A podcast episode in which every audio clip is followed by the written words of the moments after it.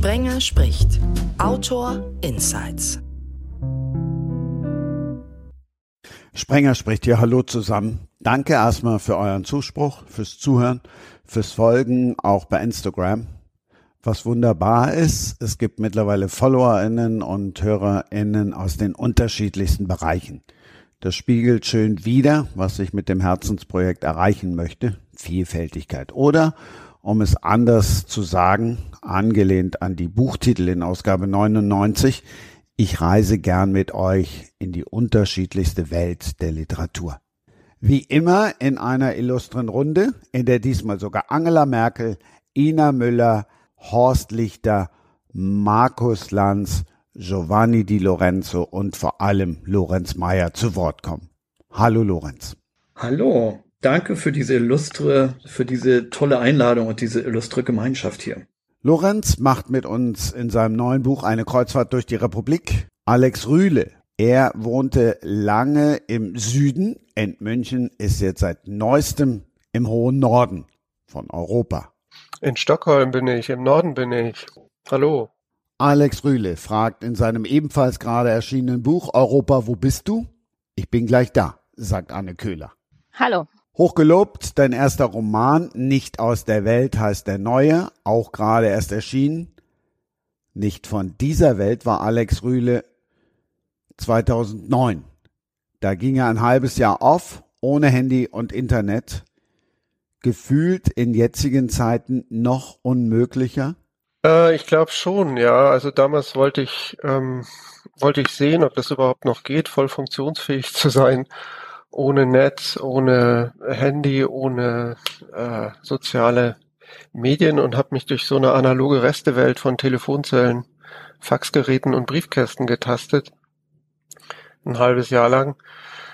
Und es ging gerade so, aber ich glaube heute, ich weiß nicht, ob ich das Ganze nochmal schaffen würde, ein halbes Jahr voll im Job zu bleiben, ohne erreichbar zu sein über die digitalen Kanäle. Also ein halbes Jahr ist ja schon eine stattliche, äh, eine stattliche Länge, um sich tatsächlich so komplett abzuschotten. Wahrscheinlich, also wenn es äh, darum geht, auch gleichzeitig im Berufsleben zu bleiben, dann kommt es wahrscheinlich sehr auf den Job an. Ähm, ich kann mir vorstellen, so manche gibt's noch, wo das komplett funktionieren würde. Und für uns ist es ja eher so Genesungsprozess zwischendrin, das mal wenigstens eine Woche zu schaffen. genau, deshalb habe ich es aber ein halbes Jahr gemacht, weil es war sozusagen Digital Detox, als es den Begriff noch nicht gab. Und ich habe mir selbst beim Cold Turkey zugeschaut und wollte wissen, wie lange dauert es, dass ich dieses Mangelgefühl habe und diesen Sog und dieses, wie soll man sagen, diese Suchtstrukturen sich bemerkbar machen, dass man dauernd an die Tasche fasst und denkt, was kommt Neues rein und so. Ähm, Hast du vorher festgelegt, wie lange du das machst? Also wann Ja, ich habe mir das ist? richtig vorgenommen, ein halbes Jahr, habe meinem Freund, einem Freund von mir meinen, äh, der hat alle Passwörter geändert. Ich habe mein BlackBerry abgegeben. Damals gab es noch kein iPhone. Das war ein Jahr vor der Einführung des iPhones. Ähm, und habe das so richtig vor Zeugen gemacht und mir dann eben selbst so eine Art Suchttagebuch geschrieben.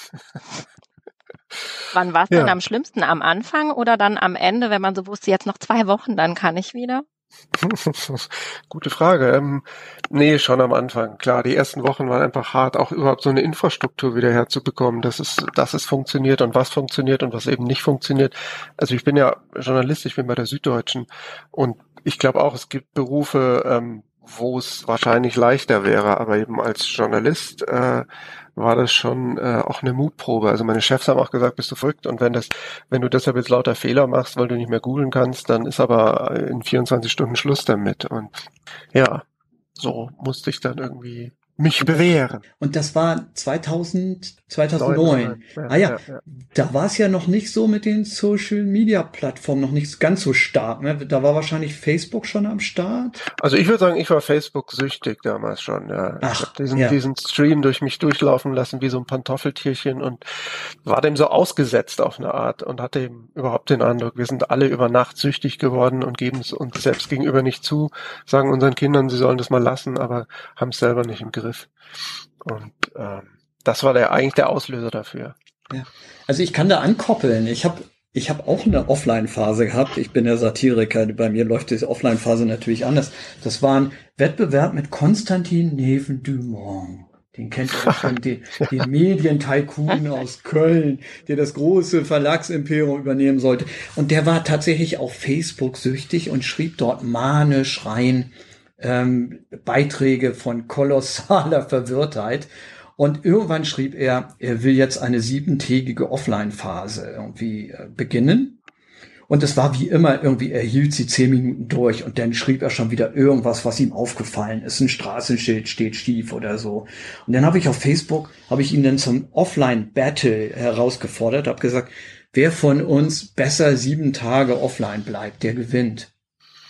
Und ich habe das dann dokumentiert, indem ich dann sieben Tage manisch auf allen Plattformen, also damals war es glaube ich wirklich nur Facebook, geschrieben habe, wie es mir damit geht, offline zu sein ich habe die Leute in den Irrsinn getrieben. Also ich habe wirklich alle paar Minuten geschrieben, ja, ich habe jetzt wieder eine weitere Stunde geschafft, ohne aufs Handy zu schauen. Und eine wohltuende Ruhe breitet sich in meinem Körper aus. Ich kann es nur jedem empfehlen. Und ich werde nachher wieder posten, wie es mir offline geht. Und es war ein, ein Riesenchaos, weil natürlich ganz viele Leute mir dann erklärt haben, dass das gar nicht geht, wenn man offline ist. Ja, und ich glaube, ich habe gewonnen irgendwie. Ja, genau. Jetzt gefährliches Terrain, weil Annes Buch ist gleich wo erschienen? äh, Im schönen Dumont Buchverlag. ja, aber der Dumont Buchverlag hat, glaube ich, ja mit der Dumont-Kette nichts zu tun, ne, oder? Nee, nein, nein. Bin ich auch nie ja. begegnet. Also, äh, ja. Und wenn, bin ich auch nicht äh, allen äh, zu irgendwas verpflichtet oder so. Äh, es ist, äh, mein nächstes Buch dauert sieben Jahre. Das ist viel Zeit. Das Gras über alles wächst, egal was wow. ich jetzt sage. Warum weißt du denn jetzt schon, dass der nächste Buch sieben Jahre dauert? Ich gehe einfach mal davon aus, dass es äh, so lange dauert wie das letzte Mal und wenn ich dann ein Jahr schneller bin, dann äh, sage ich Hurra. Oh wow, sieben Jahre, meine Güte, das, äh, das habe ich mir immer gemerkt, dass äh, James Joyce für den Ulysses sieben Jahre gebraucht hat. Das ist ein bisschen deprimierend jetzt, aber ähm, wieso, wieso? Ich weiß nicht, wobei ich auch, äh, also äh, zwischendrin ist noch ein Kind mit reingefallen. Wenn ich das so mit einrechne, dann würde ich sagen, habe ich, also ich habe viel kürzer gebraucht eigentlich. Wow, ich komme mir auf einmal sehr, sehr sehr, sehr weinerlich vor, weil ich unter dem halben Jahr schon so ähm, Männergrippe-mäßig gelitten habe, wo ich meins geschrieben habe. Aber sieben Jahre, wow, Respekt. Naja, nee, das ist ja immer so mit langen Phasen verbunden, wo man gar nicht dazu kommt oder es auch weglegt und sich denkt, lass mich doch in Ruhe, ähm, morgen wieder und dann aber auch so panische Anfälle von, nee, geht ja gar nicht. Ähm, das wechselt sich ja dann ab, nur ähm, Genau, also mit, wenn, wenn man noch relativ kleine Kinder hat, dann ist man eben nicht mehr sehr selbstbestimmt und dann gibt's immer Phasen, wo einfach nichts geht und das muss man, glaube ich, so hinnehmen. Wenn dann noch Corona dazu kommt ähm, und man mit allem jongliert, dann äh, ist es einfach mhm. so. Ich setze mich da nicht unter Druck und das ist natürlich, äh, wäre es viel cleverer und äh, sinnvoller, wahrscheinlich alle ein, zwei Jahre ein Buch zu schreiben, aber das passt nicht in meine Geschwindigkeit. Aber wie gesagt, vielleicht sind es das nächste Mal nur sechs Jahre. Hast du denn auch noch ein, eine andere Tätigkeit, der du nachgehen musst? Ich meine, Mutter ist schon Vollzeitjob. Also das. Ja, also ich, ähm, mein erstes Buch war so eine Sammlung von literarischen Kolumnen, die passiert sind eigentlich, weil ich mit dem Schreiben noch nicht genug verdient habe und ähm, alles Mögliche gearbeitet habe, weil ich mich auch nicht festlegen wollte und ähm, gerne die Möglichkeit haben wollte, Stipendien anzunehmen, wenn ich mal eins bekommen habe und dann eben auch, die haben mich nach Polen und Rumänien und so geführt. Das war immer prima und mit einem festen Job wäre das nicht gegangen und das hat sich relativ lange so erhalten, bis dann die Kinder da waren und ich gemerkt habe, okay, äh, selbstständig und kleine Kinder und Schreiben, also es war alles ein bisschen viel. Und jetzt bin ich noch Teilzeit tätig als Texterin. Und das entspannt die ganze Lage etwas, weil ich irgendwie weiß, äh, irgendwie kommt man über die Runden und die Hälfte der Zeit ist aber noch zum Schreiben da. Und die dritte Hälfte für die Kinder und den Haushalt. Genau, die vierte Hälfte, äh, ja, der Haushalt ist so dann so eine Sache. genau, man hätte gerne noch mehr Hälften und manchmal fragt man sich, wie überhaupt alles geht, aber ich glaube, das ist dann so ein Abwägen. Also das, was ich eben früher vielleicht ich habe gerne so Schreiburlaube auch mit Freunden gemacht. Wir haben uns dann vorzugsweise in der Winterzeit, weil es günstiger war, in so äh, dänische Ferienhaus Kaschem eingemietet und dort mit Decken und Wärmflaschen gesessen und vor uns hingeschrieben. Und wahrscheinlich das, was ich dort dann in zwei Wochen geschafft habe, muss ich halt jetzt dann manchmal in einer halben Stunde schaffen. Insofern ist das dann auch ganz gut. Und war der Sprung, wenn ich fragen darf, ähm, war der Sprung von den Kolumnen dann zum Agenten oder wie, wie kann man sich das vorstellen? Zum Literaturagenten oder bist du nee, nee, beim, vom Verlag? Nee, also ich ähm, habe nach mehreren Stationen und unterschiedlichen Studiengängen und Ideen und Verzweiflungen ähm, bin ich doch irgendwann ähm, beim kreativen Schreiben gelandet in Hildesheim. Ähm, und ich habe tatsächlich relativ früh einen Agenten gehabt und habe dem auch immer mal Sachen gegeben und er fand das alles ganz nett, aber das war irgendwie auch nichts, also war nichts, was man verkaufen konnte. Der war dann eher überrascht davon, dass plötzlich diese Kolumnen auf dem Tisch lagen. Und ich gesagt habe, guck doch mal, vielleicht können wir ja damit jetzt mal was machen. Und dann ging es rasant schnell plötzlich. Und die Kolumnen sind dann auch in Buchform erschienen? Genau, das war auch ein Buch. Also die, äh, ich habe die am Anfang geschrieben für die äh, für jetzt.de von der äh, Süddeutschen. Ach, okay. Genau, da habe ich so angefangen überhaupt mit dem Schreiben, bevor ich darüber nachgedacht habe, dass das ein Beruf sein könnte, war das eine schöne Plattform für Leute, die einfach gerne geschrieben haben. Ähm, sowohl online als auch im Printmagazin damals noch. Mhm. Und ähm, genau, dafür ist irgendwann diese Kolumne entstanden, tatsächlich als Auftrag, aber auch. Und infolgedessen dann als kleiner Band, genau, das hieß Nichts werden, macht auch viel Arbeit. Glaube ich 2010 oder so, also jetzt auch schon eine Weile her. Und dann kam der Spruch, Sprung zu DTV oder hast du noch mal einen anderen Verlag zwischendurch gehabt? Nee, tatsächlich war ich immer bei Dumont. Ich bin so ein kleines Gewohnheitstier und finde schön, Ach, wenn Dumont, ich wenigstens ja. drei Menschen schon lange kenne und die, die Lektoren gehen aber immer meistens äh, kurz nachdem sie ein Buch mit mir gemacht haben oder kurz davor. Eine eindeutige Warnung. ich weiß nicht, ob es mit mir zusammenhängt. Also der letzte hat nicht mal, also der, äh, der, der letzte kam, also, da war mein Buch gerade rausgekommen, das letzte, und der ist aber gegangen, bevor das jetzige dann äh, quasi in Arbeit ging. Oh, wie furchtbar. Das kann ich aber, das, die Erfahrung habe ich jetzt auch gehabt. Irgendwie meine Lektorin ist von Ulstein irgendwie abgeworben worden und sitzt jetzt seit ein paar Wochen in Berlin. Und hat auch so nach hinten raus zum Glück die meiste Arbeit war schon geschehen. Aber es hat mich trotzdem geschmerzt, natürlich wie Hölle. Ja, das ist auch nicht schön. Wie lange habt ihr zusammengearbeitet schon? Ja, ein halbes Jahr. Und es war ganz witzig, weil ich auch tatsächlich so eine Art Author in Residence war, weil ich ihr irgendwann gesagt habe, ich kann das nicht zu Hause schreiben. Ich, ich quartiere mich ein, das war im Winter, da gab es in Hamburg billige Hotelpreise. Und da bin ich zu irgendeiner Hotelkette, ich sage den Namen nichts, aber es hat irgendwas mit Holiday zu tun. Und, ähm, und da habe ich irgendwie für 750 Euro im Monat irgendwie mir ein Zimmer genommen. Und sie hat gesagt, naja, also bei uns äh, willst du nicht bei uns schreiben, du musst nicht in deinem kleinen Hotelzimmer schreiben, irgendwie komm doch zu uns rüber. Und dann bin ich wie so ein Arbeitnehmer irgendwie täglich irgendwie in den Rowold Verlag äh, gefahren mit der U-Bahn und habe dort geschrieben, ja. Hast du dich dann nicht beobachtet gefühlt, dass irgendwie alle gucken, ob du auch genug, genug machst und genug Buchstaben getippt hast? nein, nein, die waren eigentlich alle ganz entzückend. Und ähm, ja, das, das war auch eine Menge Homeoffice, also ähm, und die Fluktuation war sowieso groß, also Corona bedingt und Homeoffice bedingt. Ähm, das war eigentlich ganz entspannt irgendwie. Das, das war ganz nett. Denke ich jetzt noch mit Wehmut, melancholischer Wehmut zurück. War eine schöne Sache. Aber Alex, du hast ja dein Buch in 30 Ländern geschrieben. äh, nicht ganz, ja, 20, glaube ich. Ja, ja. Ähm, in welcher Zeitspanne? Also wie lange warst du unterwegs? Ich bin am 10. März in Athen in den Zug gestiegen oder am 10. März war ich in Athen und dann von da aus bin ich mit dem Zug dann losgefahren mit einem Interrail-Ticket. 106 Tage bin ich äh, gefahren, also einmal rund um die EU rum. Wow. 33 Grenzen, glaube ich. Und Irgendwo stand, wie viele Tassen Kaffee du insgesamt getrunken hast. Das, deswegen haben mich die Tage interessiert, weil ich dachte, ist das realistisch? Muss man nicht viel mehr Kaffee trinken, wenn man dieses Buch schreibt? ja, nee, ich glaube, es war sogar ein bisschen übertrieben mit den 700 so und so viel. Aber wenn man dann die, die 100 Tage, die ich dann noch hinten rausgeschrieben habe, also Ich bin am 10. März los, kam Ende Juni wieder und habe bis Ende August dann eben, also ich kam mit so einem vollen Netz an Erlebten wieder und hatte die Hälfte schon in meinem Reisetagebuch sozusagen verschriftet und den Rest dann noch zu Papier gebracht bis, bis Anfang September, genau. Da und kommen dann schon 700 Tassen Kaffee zusammen, glaube ich. Wahnsinn. Folgte das denn einem ausgeklügelten, logistisch meisterhaft vorgeplanten Weg irgendwie? mit, mit, mit einer vorgebuchten Hotelstrecke, die der Verlag für dich schon irgendwie klar gemacht hat? Träum weiter.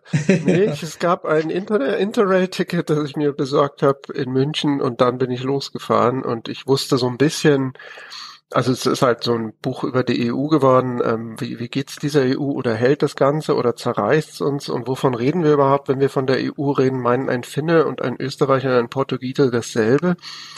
Und was sind diese Werte, die da immer beschworen werden? Solche Fragen habe ich mir gestellt und ähm, hatte dafür so ein paar, also ich würde sagen, ein Drittel wusste ich, wo ich, wo ich, da wusste ich Orte, an die ich hin will.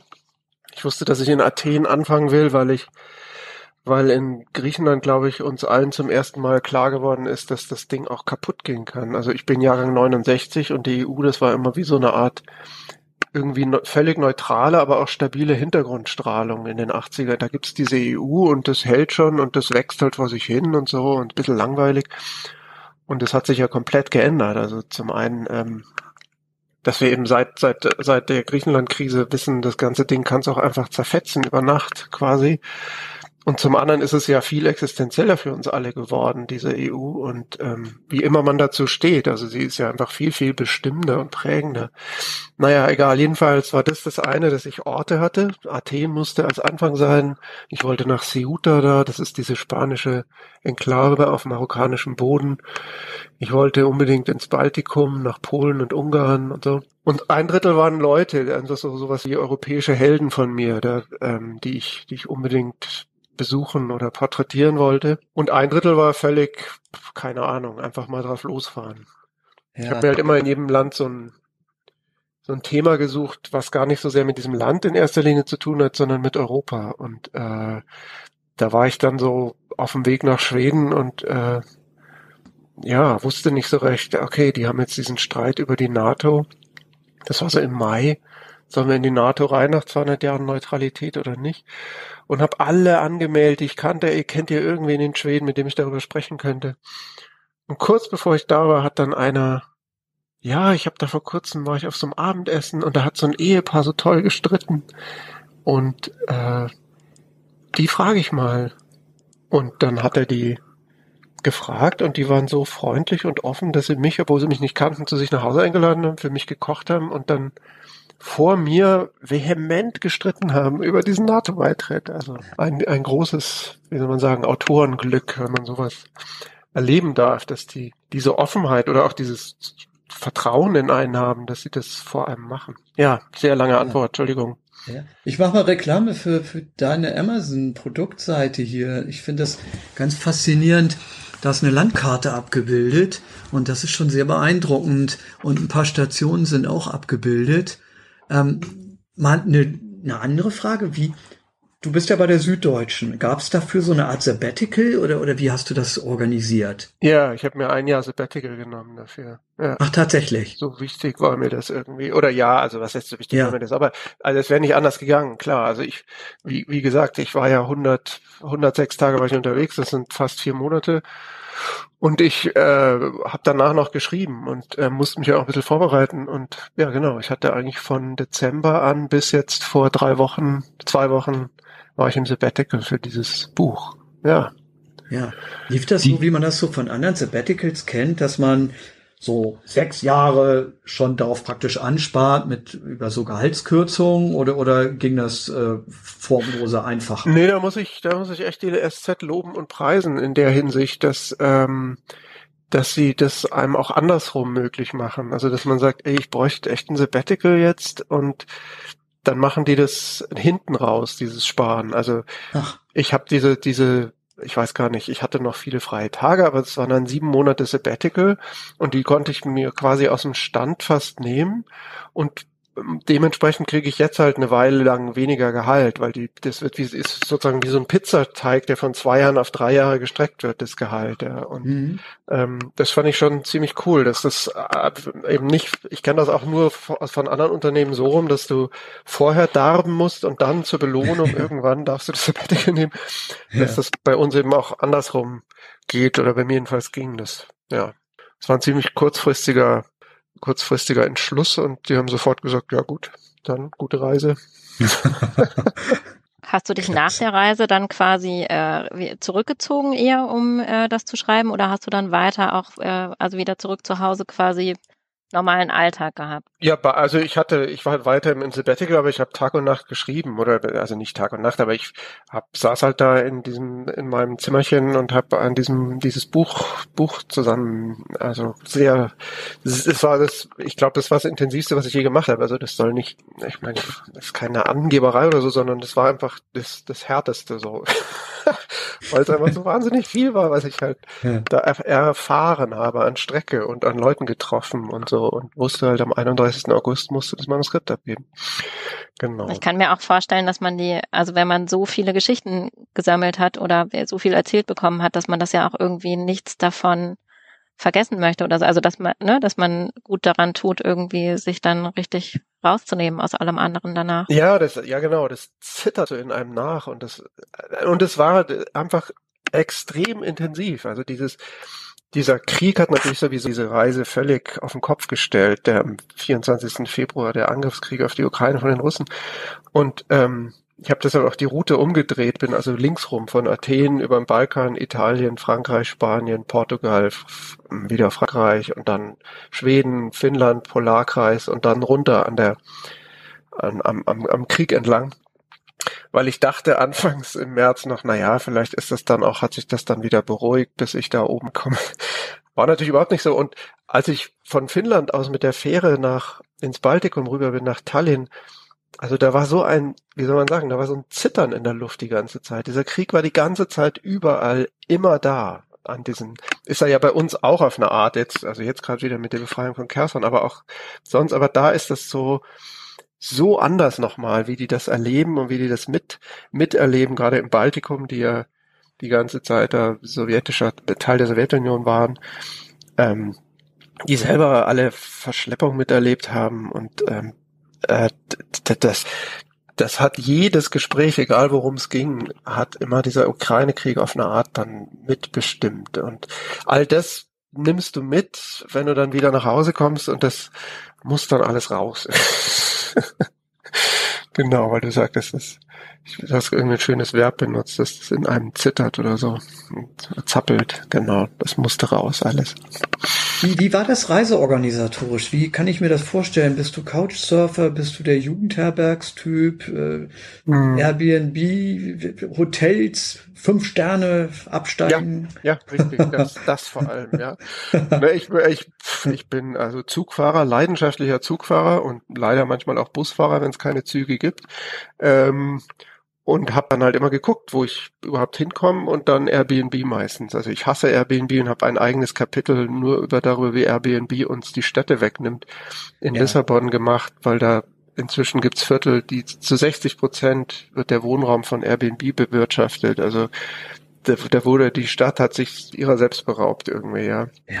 Aber ähm, es ist halt wahnsinnig praktisch und du bist unterwegs und, und weißt, okay, heute Abend schaffe ich es noch bis dahin, dann schaue ich mal, ob ich da noch was finde und so irgendwelche Zimmerchen mir dann immer gesucht und oder ein kleines Hotel in Bahnhofsnähe. So kann man sich das ungefähr vorstellen. Sehr von der Hand in den Mund. Wahrscheinlich war es ernährungstechnisch auch nicht die gesündeste Zeit meines Lebens. Ja, genau. Und 53 ist halt auch, ähm, naja, also kommst du schon an deine Grenzen, wenn du die ganze Zeit in irgendwelchen rumänischen Zügen sitzt und, und über 100 Tage lang, ja.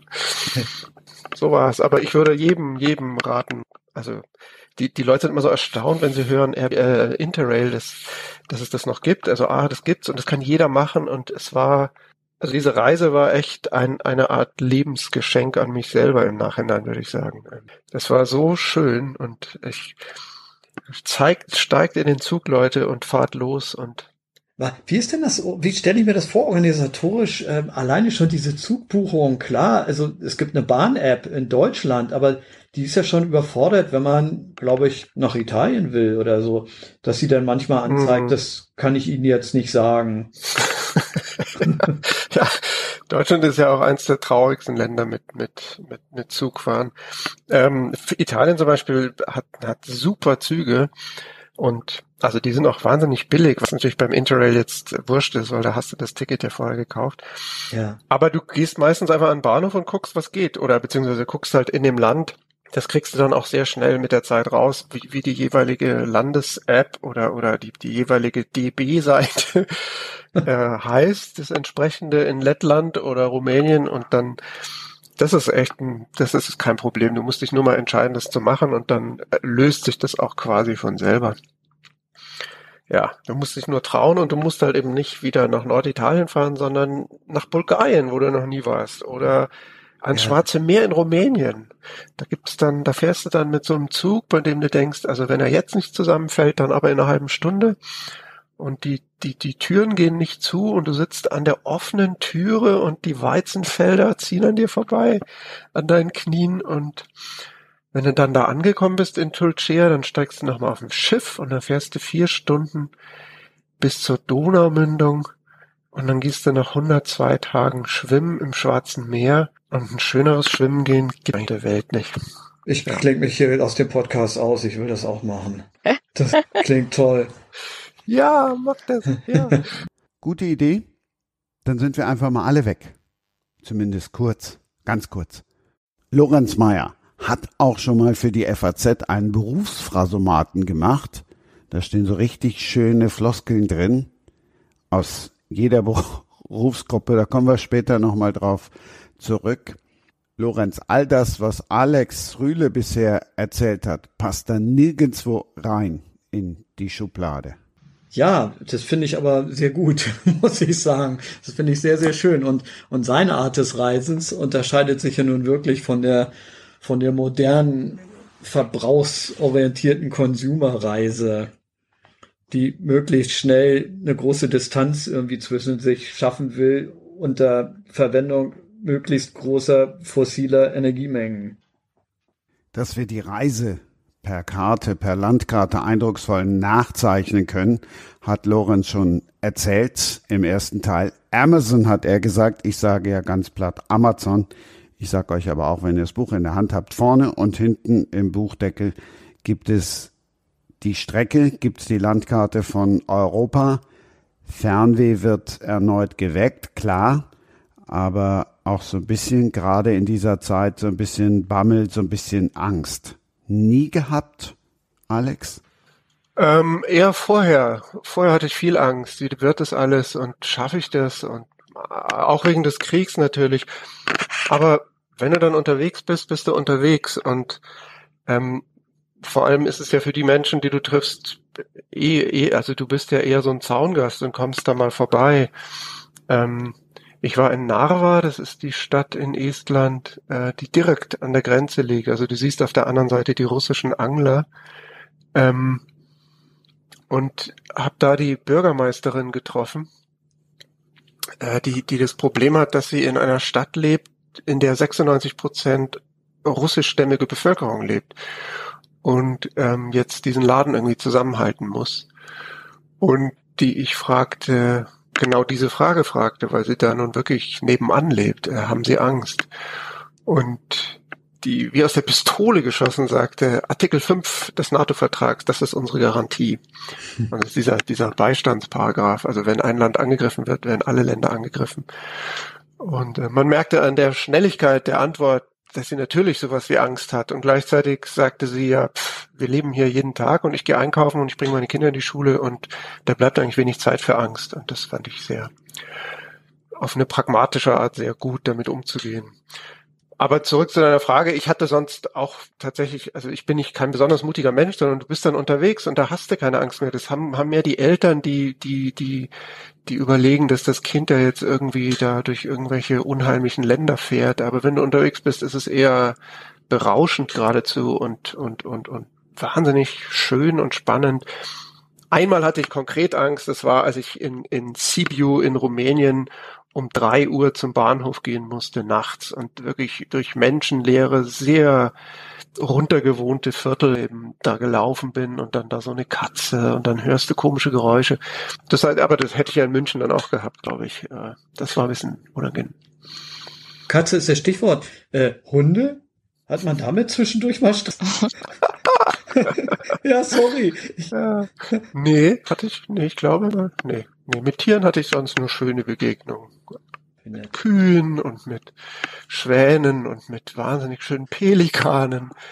Nee, also Tiere in Europa sind nicht das Problem, würde ich sagen. Dann einmal hinein in die 400 Seiten. Ähm, das Schöne am Reisen ist ja, dass das Unerwartetes passiert und ähm, eine der schönsten Begegnungen war, als ich von Sarajevo nach Zagreb gefahren bin in so einem Bus. Im Balkan gibt's ja kaum Züge, weil dies, das ist ja seit dem Krieg alles kaputt gegangen und das haben sie auch nie wieder aufgebaut in ihrer scheußlichen Kleinstaaterei da unten, wo jeder nur an sein kleines Fürstentum denkt und ähm, nichts für die großen Strukturen getan wird. Ähm, da saß ich so in diesem Bus von Sarajevo nach ähm, Zagreb und habe so ein Gespräch, bin in so ein Gespräch gekommen mit so einem netten 40-jährigen Typen. Und der war auf dem Weg nach Zagreb, weil seine Mutter so krank war, die hatte Wasser in der Lunge. Und dieser Bus zuckelte da so rum und dann hat der irgendwann ein Taxi gerufen und hat mich gefragt, ob ich nicht mit will.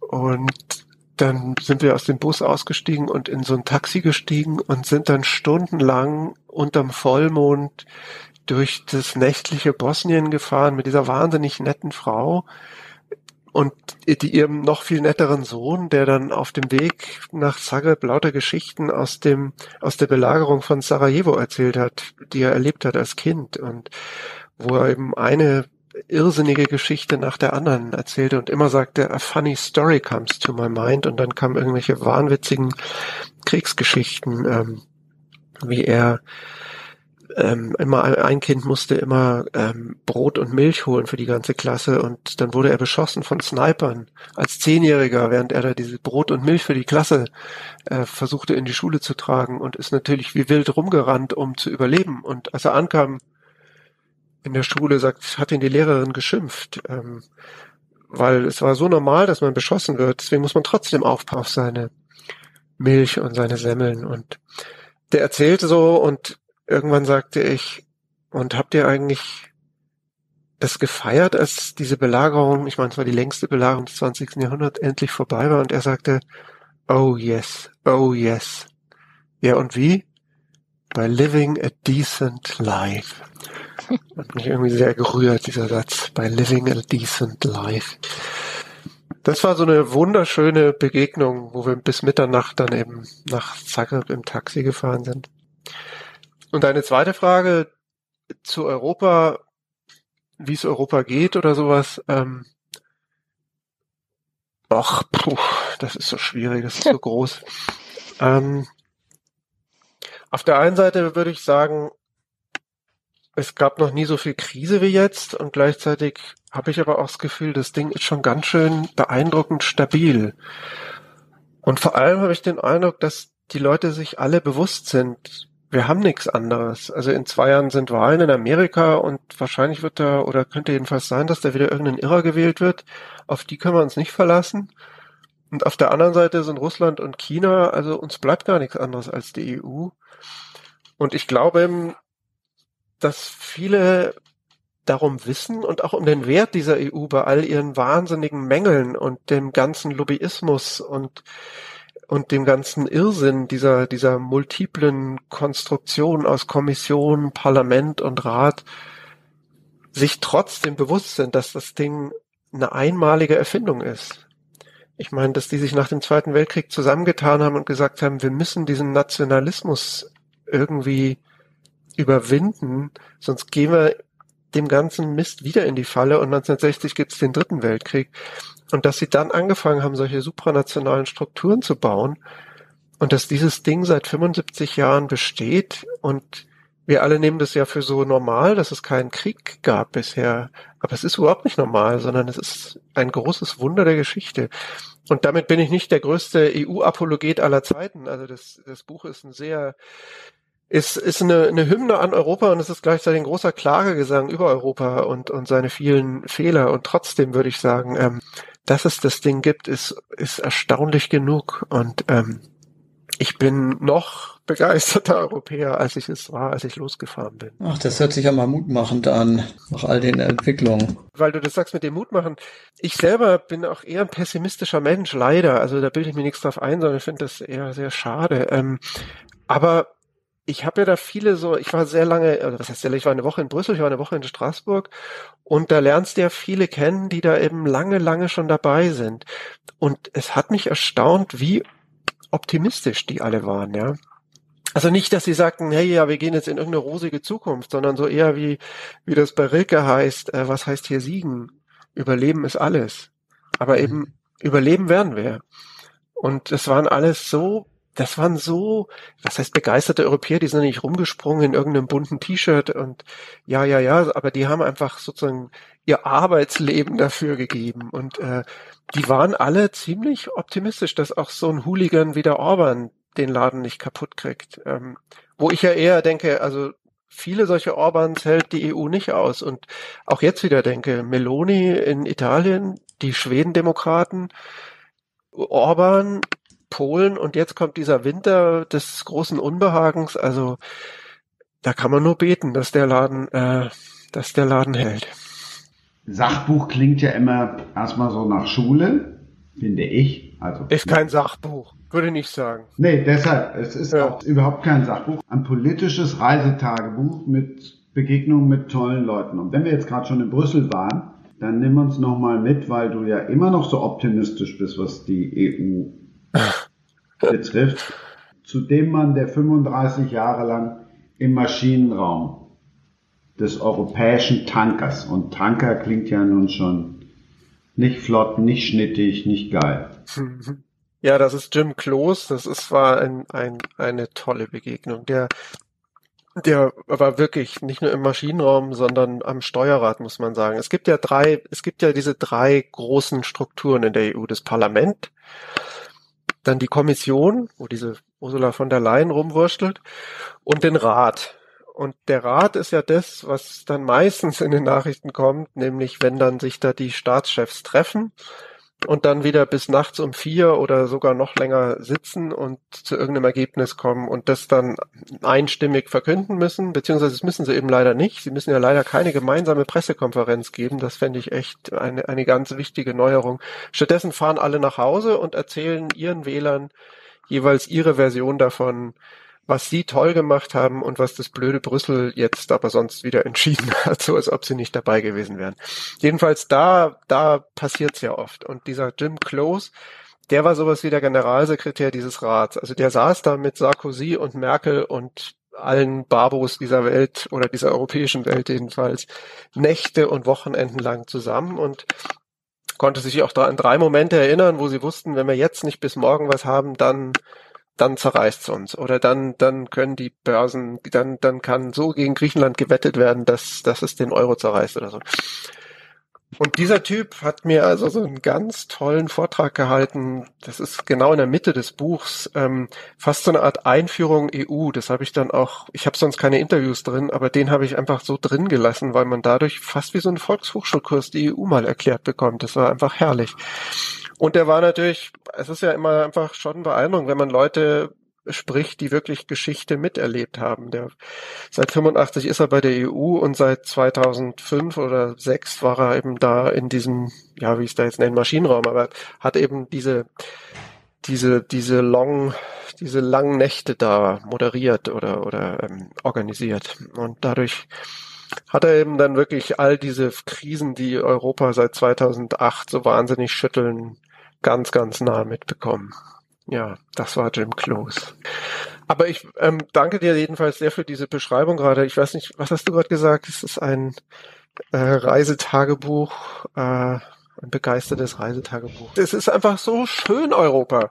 Das ist einfach so wahnsinnig toll, dass du 300 Kilometer fährst und du bist in einer neuen Sprache und du fährst 300 Kilometer und bist in einem neuen Land und ähm, diese Vielfalt, die man dann eben auch im Zug so wahnsinnig schön erlebt, weil das ist ja fast wie Kino. Du sitzt da und dann zieht diese Landschaft an dir vorbei und dann bist du plötzlich eben In Riga.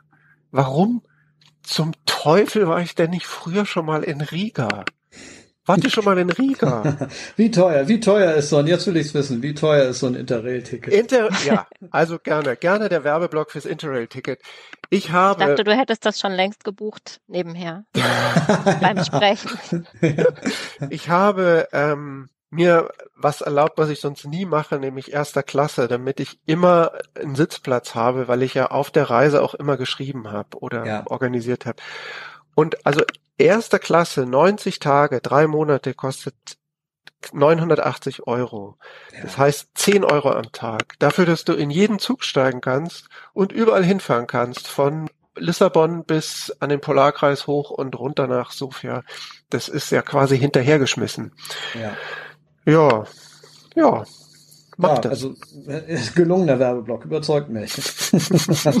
und es gibt ja immer, es gibt ja auch bei Interrail jedwede Form. Du kannst eine Woche, du kannst drei Wochen, du kannst einen Monat, du kannst das aussetzen. Also das, äh, ja, also ich krieg kein Geld von der Bahn. Ich finde die Bahn auch furchtbar.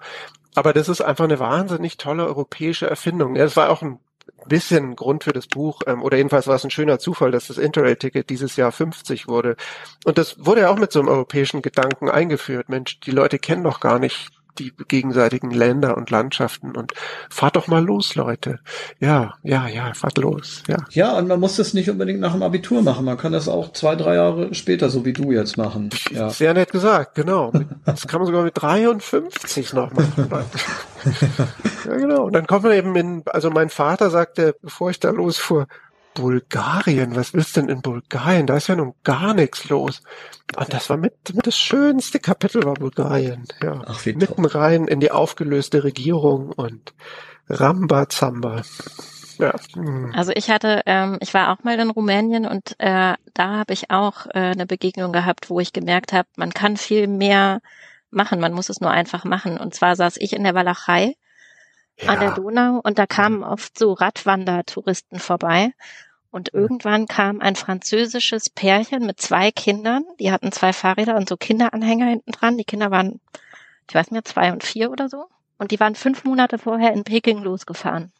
Nein, ist ja fantastisch. Ja, und da ja. habe ich auch gedacht, so, wow, okay. Also sie hatten sich ein Jahr freigenommen, hatten ihre Kneipe verpachtet und wollten bis Frankreich zurückfahren in einem Jahr. Und waren jetzt quasi schon fast zu Hause in Rumänien. Genau, sie hatten ja schon äh, ein irrsinniges Stück geschafft und äh, sind dann auch zwei, drei Tage länger geblieben, damit die Kinder mal äh, laufen.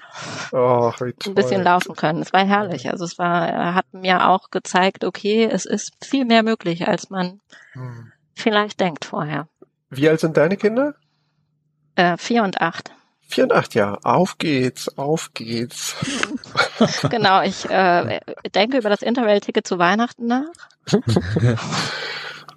Kennst du weit diesen Film?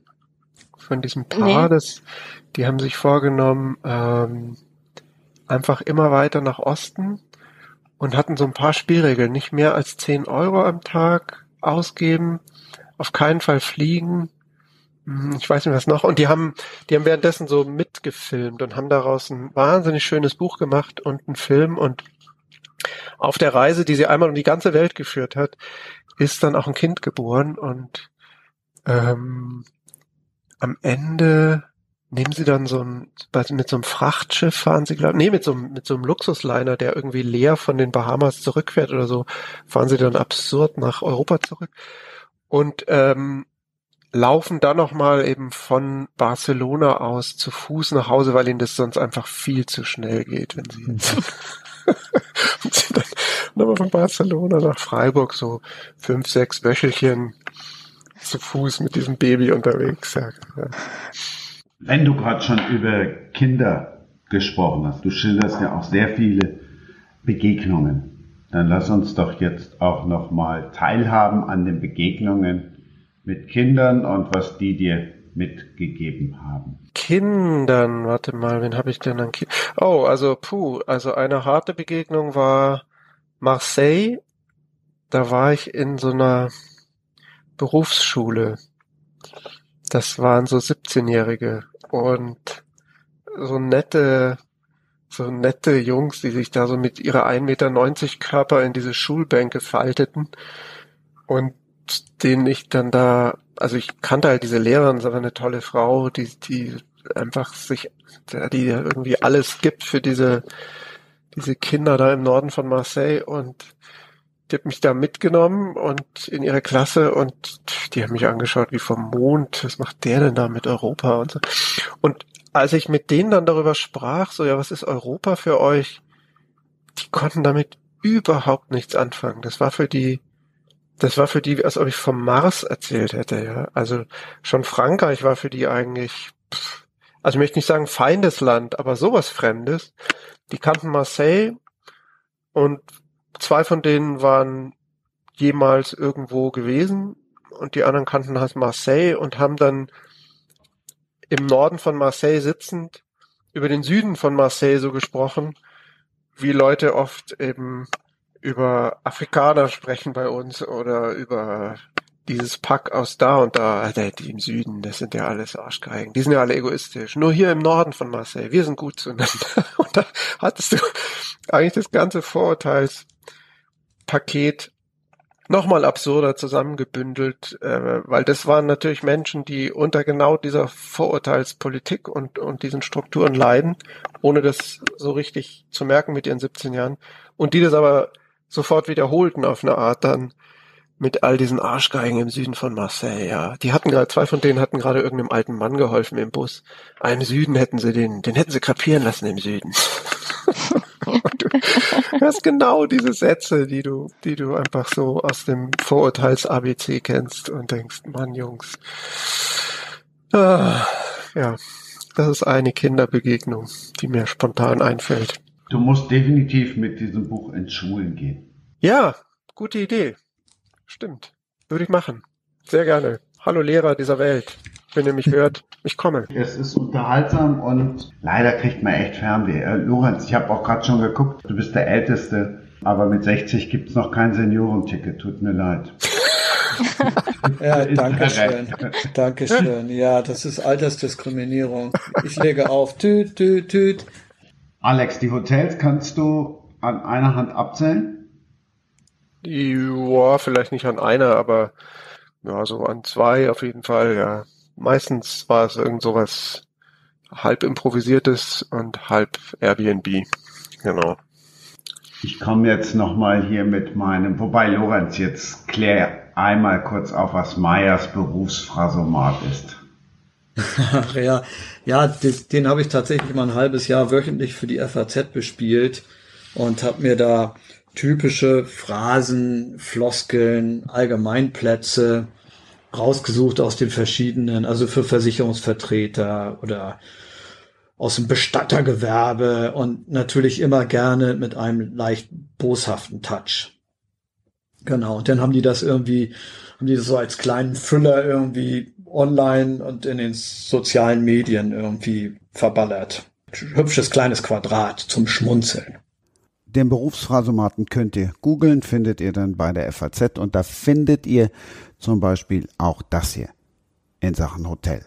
Landestypische Bauweise mit zweckmäßiger Einrichtung. Das Hotel hat sich seine Ursprünglichkeit bewahrt. Aufstrebende Gegend mit Kontakt zur lokalen Bevölkerung. Und all das gibt's nicht in dem Hotel, was nicht aus der Welt ist. Genau, das ganze Hotel gibt's ja eigentlich nicht oder auch doch, man weiß es immer nicht so genau. Ähm, ja, ich nehme an, ich soll was über das Buch sagen oder das so ein bisschen zusammenfassen. Mein Problem ist immer, die kürzeste Form, die Geschichte zu erzählen, ist das Buch gewesen. Ähm, also Kurzformen sind nicht so meine Stärke, was hoffentlich mein anderer Arbeitgeber nicht hört, weil da werde ich für möglichst kurze Texte bezahlt.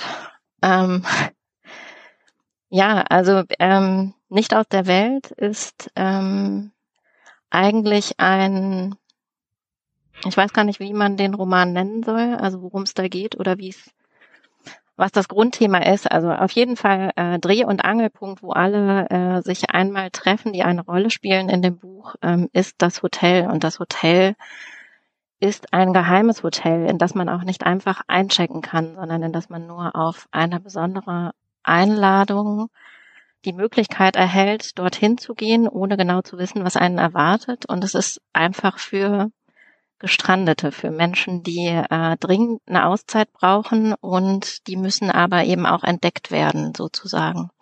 Äh, darf ich was fragen? Ja, Wie, klar. wie, wie, wie werde ich da eingeladen in dieses Hotel oder wie, wie komme ich zu der Ehre, dass, dass ich da sein darf? Genau, also das Ganze ist ähm, eigentlich als Idee entstanden. Ähm, also in dem Buch, das Hotel wurde von vier Architekturstudenten entworfen und es war eigentlich nur ein Entwurf und nicht für die Wirklichkeit gedacht, die ähm, festgestellt haben, also es spielt in Berlin und das Hotel steht auch in Berlin, ähm, die festgestellt haben, dass ein stattlicher Anteil der Touristen im Jahr in Berlin Berliner sind.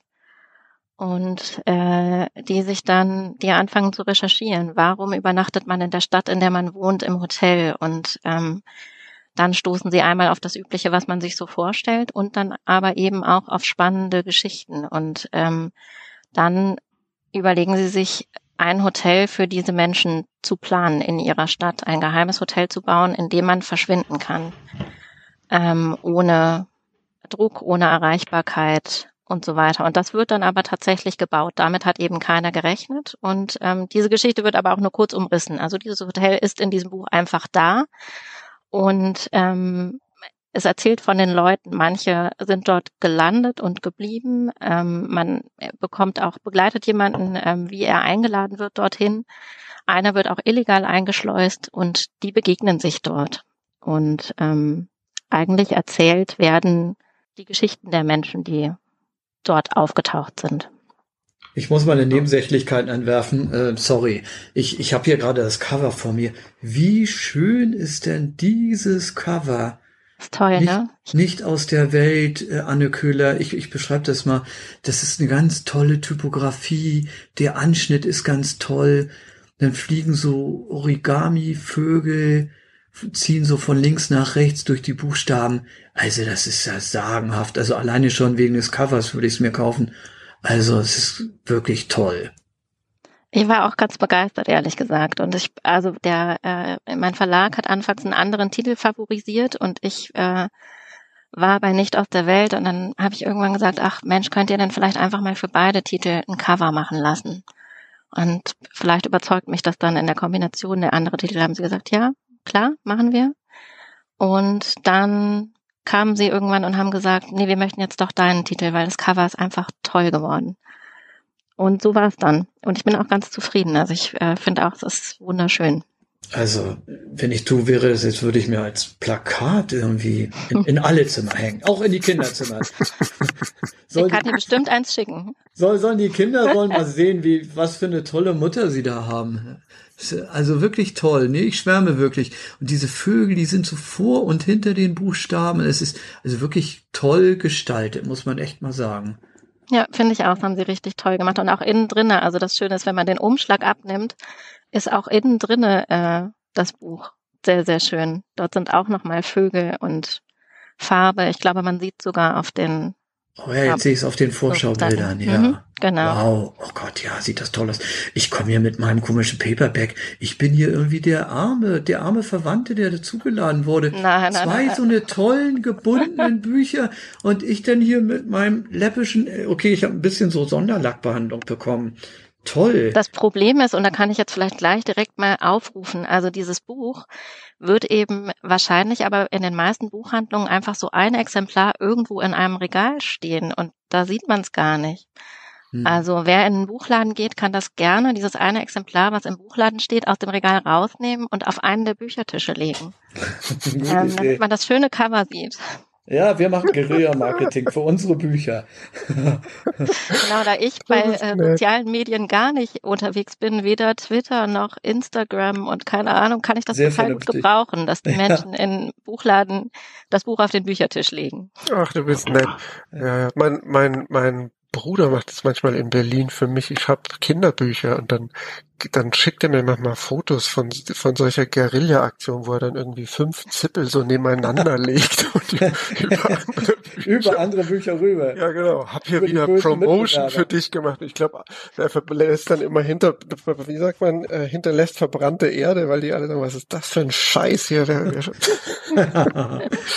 Aber es ist eine schöne Idee, alles machen wir hier. Wenn ich in Skandinavien, wenn ich in Stockholm dein Buch finde, werde ich es sowas von promoterhaft an die Kasse legen. Ja, man würde es auch, wenn man die Sprache nicht kann, kaufen, weil das Cover schön ist. Ja. Was ja. auch deprimierend ist. Ja. Gleichzeitig. Aber Anne, das ist jetzt das Siebenjahreswerk, nicht wahr? Genau. Habe ich das richtig also, verstanden? Ja, ne? Genau, also das letzte Buch ist vor sieben Jahren rausgekommen, ja. Wahnsinn. Ah, okay, ja. Und wie lange bist du, kannst du sagen, wie lange du netto, wie, waren da zwischendurch größere Pausen dazwischen? Kann man wahrscheinlich schwer einschätzen. Also äh, es ist schwer zu sagen, Pausen waren eben da, weil, äh, wie gesagt, noch ein Kind dazwischen gepurzelt ist dann ähm, und das so zwangsläufig einen ausnockt, weil man einfach mit so zwei Stunden Schlaf pro Nacht irgendwie nicht mehr, also mein Gehirn zumindest nicht in der Lage ist, äh, anständige Sätze zu formulieren oder zu denken, geschweige denn zu lesen oder zu schreiben. Und ähm, Nee, also ich für mich ist auch oft ist ja die Frage, was ist jetzt ähm, Nettozeit, die, also für mich ist auch gut, ich kann oft produktives Minus ist gut. Also ähm, reduzieren und wieder streichen. Ich bin so ein notorischer Vielschreiber und ich weiß auch vorher nicht genau, was ich schreibe, sondern ich fange halt an und dann ist das Problem, das irgendwie lesbar zu machen wieder. Ähm, und das hat viel dann mit Textverlust zu tun. Und dann ist manchmal ein guter Tag, wenn der Text 30 Seiten kürzer geworden ist dann äh, würde ich sagen, bin ich einen großen Schritt vorangekommen, manchmal mehr, als wenn ich irgendwie Plus gemacht habe, sozusagen. Das klingt so, als ob es zwischendurch auch Phasen gab, in denen du sozusagen mit negativer Materie operiert hast. Genau. Mein Manuskript hat im Moment minus 172 Seiten. so gut war es noch nie. Genau, so könnte man, äh, ja, vielleicht muss ich mal so anfangen. Das sind die ersten dreieinhalb Jahre und dann. Aber sag, ähm, hinterher. weil ich finde das immer so schwierig, wenn das wie soll man sagen, das, der Text oder das Material erkaltet. Ähm, also auf der einen Seite ist ja gut, wenn man diesen fremden Blick drauf hat und es schaut einen so fremd an und dann kann man auch kühler kürzen, aber auf der anderen Seite finde ich es doch dann immer auch wieder schwierig, das wieder neu zu kneten und, und, und so, sagen, so, so heiß zu bekommen, dass es speakbar wird. Weißt du, was ich meine?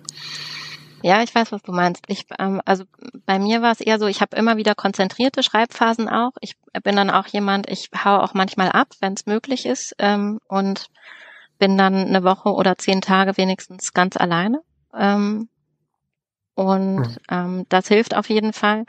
Aber es ist so ein bisschen, also bei dem Buch ist es auf jeden Fall so, Ausgangspunkt sind diese paar Charaktere, die die Hauptrolle spielen. Und das Ganze beginnt zum Beispiel an einem Flughafen mit Hempel. Das war auch der erste, der da war. Mit dem fing die Geschichte an.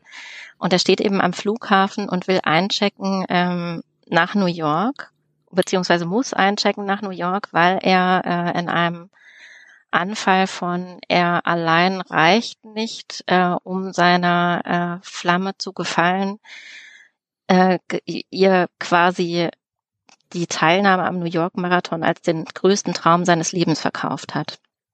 Ähm, und er, ja, er bekommt auf jeden Fall nach drei Jahren eine Zusage und dann muss er irgendwie, muss er da halt hinfliegen. Und der Roman fängt da an, wo er am Flughafen steht, am Check-in und ähm, quasi kurz davor ist, diese Reise anzutreten. Ähm, und die Panik sich langsam ausbreitet, weil das Letzte, was er machen kann, ist einen Marathon zu laufen.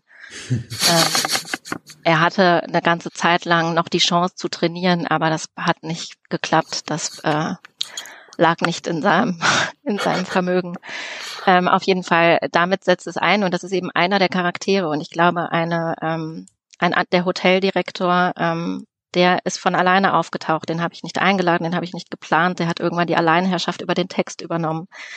Und dann musste ich das alles wieder sortieren. Aber das, ähm, also da haben dann immer so Phasen sich abgewechselt, wo ich dann eben mich erstmal vielleicht mit einer Person ganz viel beschäftigt habe und später hat man das alles gut ineinander flechten können.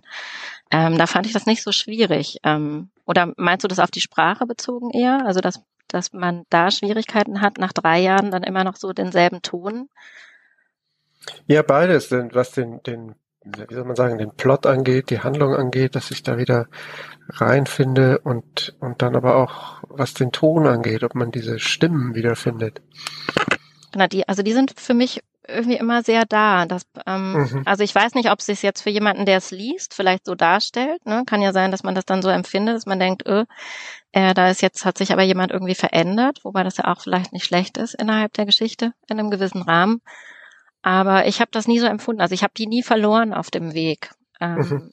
Es kam eher dann eben plötzlich tauchte jemand Neues auf und hat das alles ein bisschen aufgemischt wieder. Und ähm, ja, das hat dann äh, das Ganze eher eher in eine gute Richtung getrieben, würde ich sagen. Aber ich also würde mir schon wünschen, dass es ein bisschen schneller gehen würde, statt diese sieben Jahre.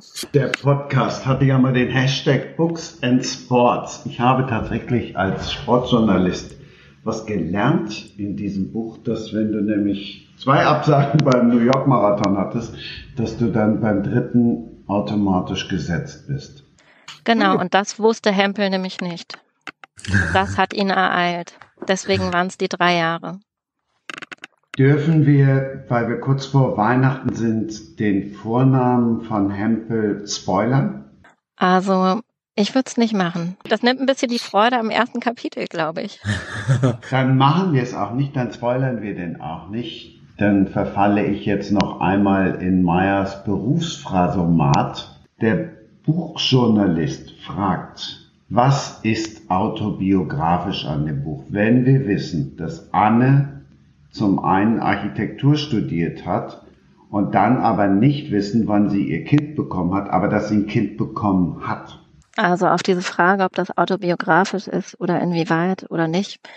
Ähm, nee, also ich, ich bin ja nicht die Person in dem Buch und ja, es spielt in Berlin, weil ich Berlin sehr gut kenne und ähm, es dort so wunderbare Grundstücke gibt, die eigentlich nicht existieren und da kann man sich das gut hindenken. Aber ähm, nee, also das ist nicht autobiografisch und ich denke auch immer beim Schreiben ist ja so alles, was man alles, über das man schreibt, ist ja irgendwie durch den eigenen Kopf gegangen. Und insofern hat es auch immer irgendwas mit einem selber zu tun, aber auch mit allem anderen. Also, äh, ja. Ihr müsst euch, wenn ihr das Buch lest und ihr müsst es lesen, keine Gedanken machen, Anne Köhler ist weit vor 42 Mutter geworden und hat auch nie über ihr Kind geschimpft.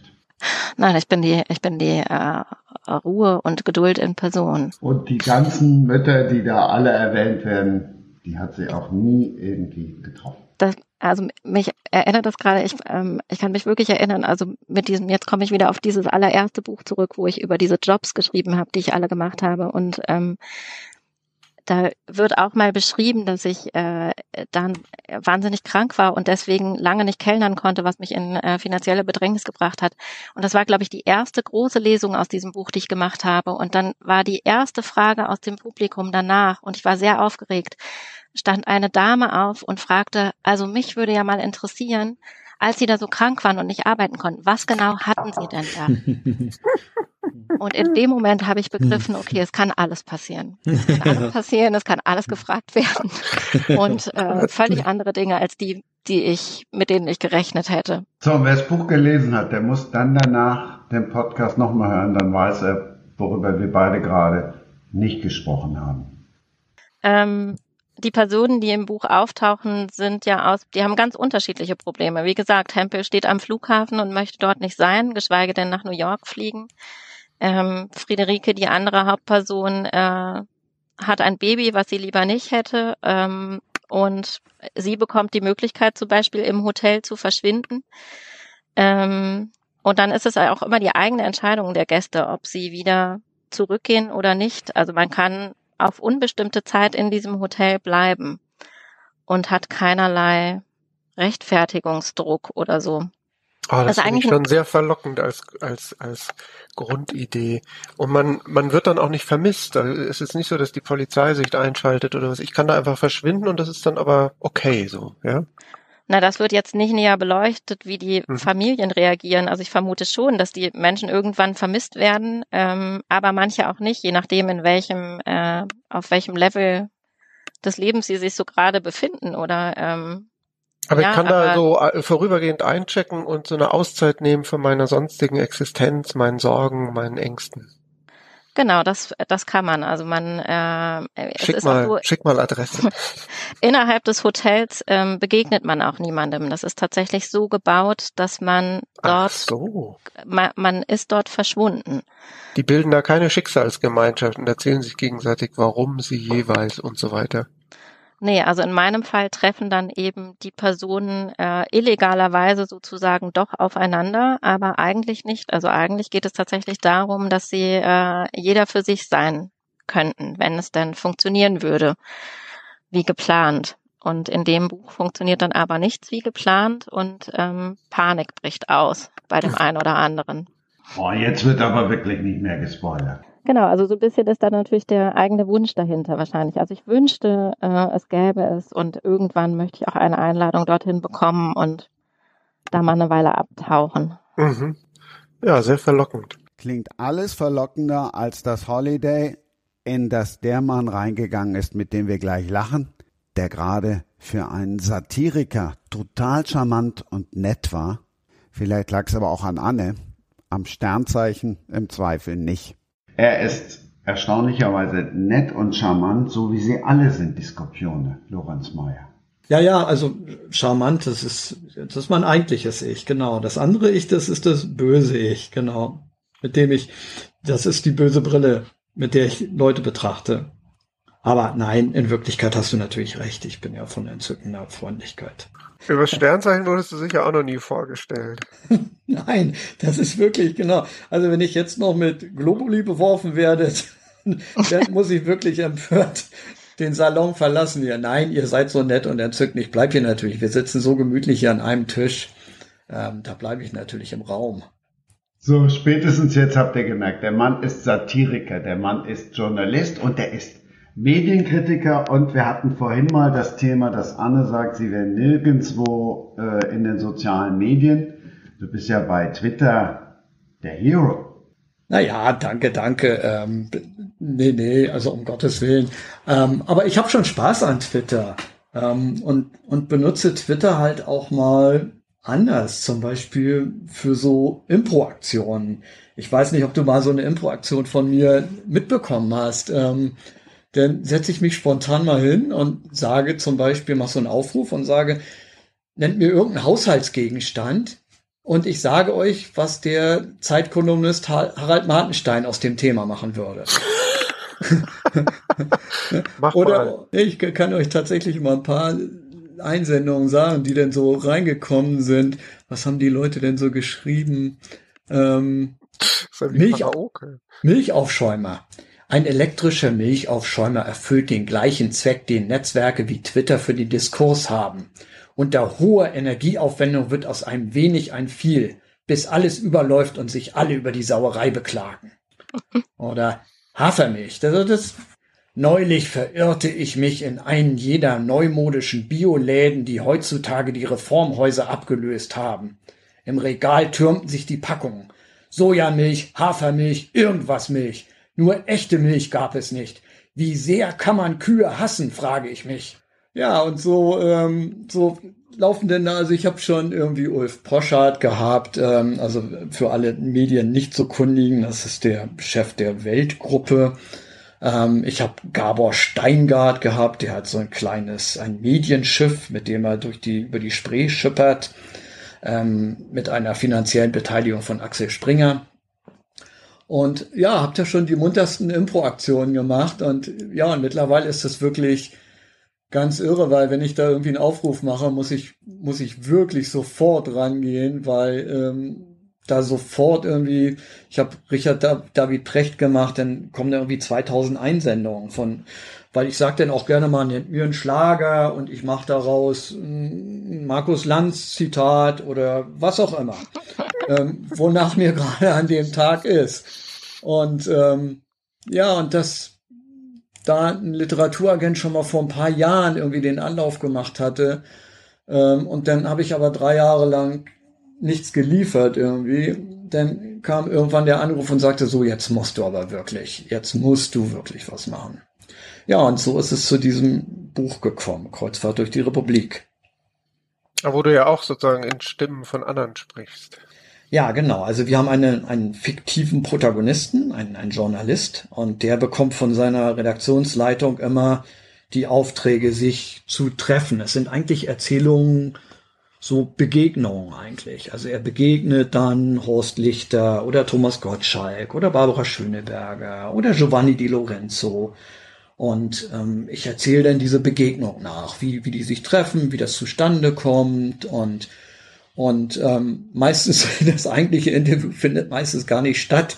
Es wird dann meistens irgendwie relativ überraschend dann auf. Irgendwie. Das sind 20 solche Geschichten das ist snackable Content, wie Riso sagen würde. Snackable Content. jetzt, jetzt muss ich mal total äh, unwissend fragen, wie, wie läuft das, wenn du mit so mit echten Leuten quasi, die da alle drinne reinschreibst, verklagen die dich jetzt alle oder kann man das einfach machen?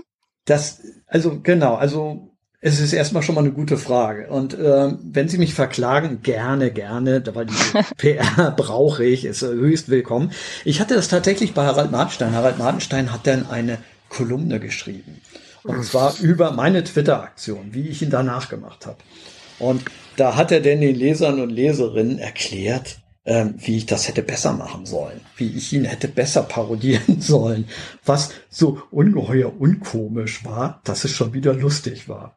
Ähm, also ich bin mal gespannt. Also es ist so, ich habe tatsächlich mir auch diese Frage gestellt und ähm, habe tatsächlich auch ähm, regelmäßig meine Kapitel dem Justiziariat vorgelegt, eigentlich aus eigenem Interesse. Also meine Lektorinnen waren eigentlich immer ganz vergnügt und guter Dinge und haben gesagt, Mensch, das, das ist alles in Ordnung, wie du das machst. Und ähm, ich habe jede Woche immer eine Geschichte abgegeben und, und habe das so in enge Abstimmung geschrieben.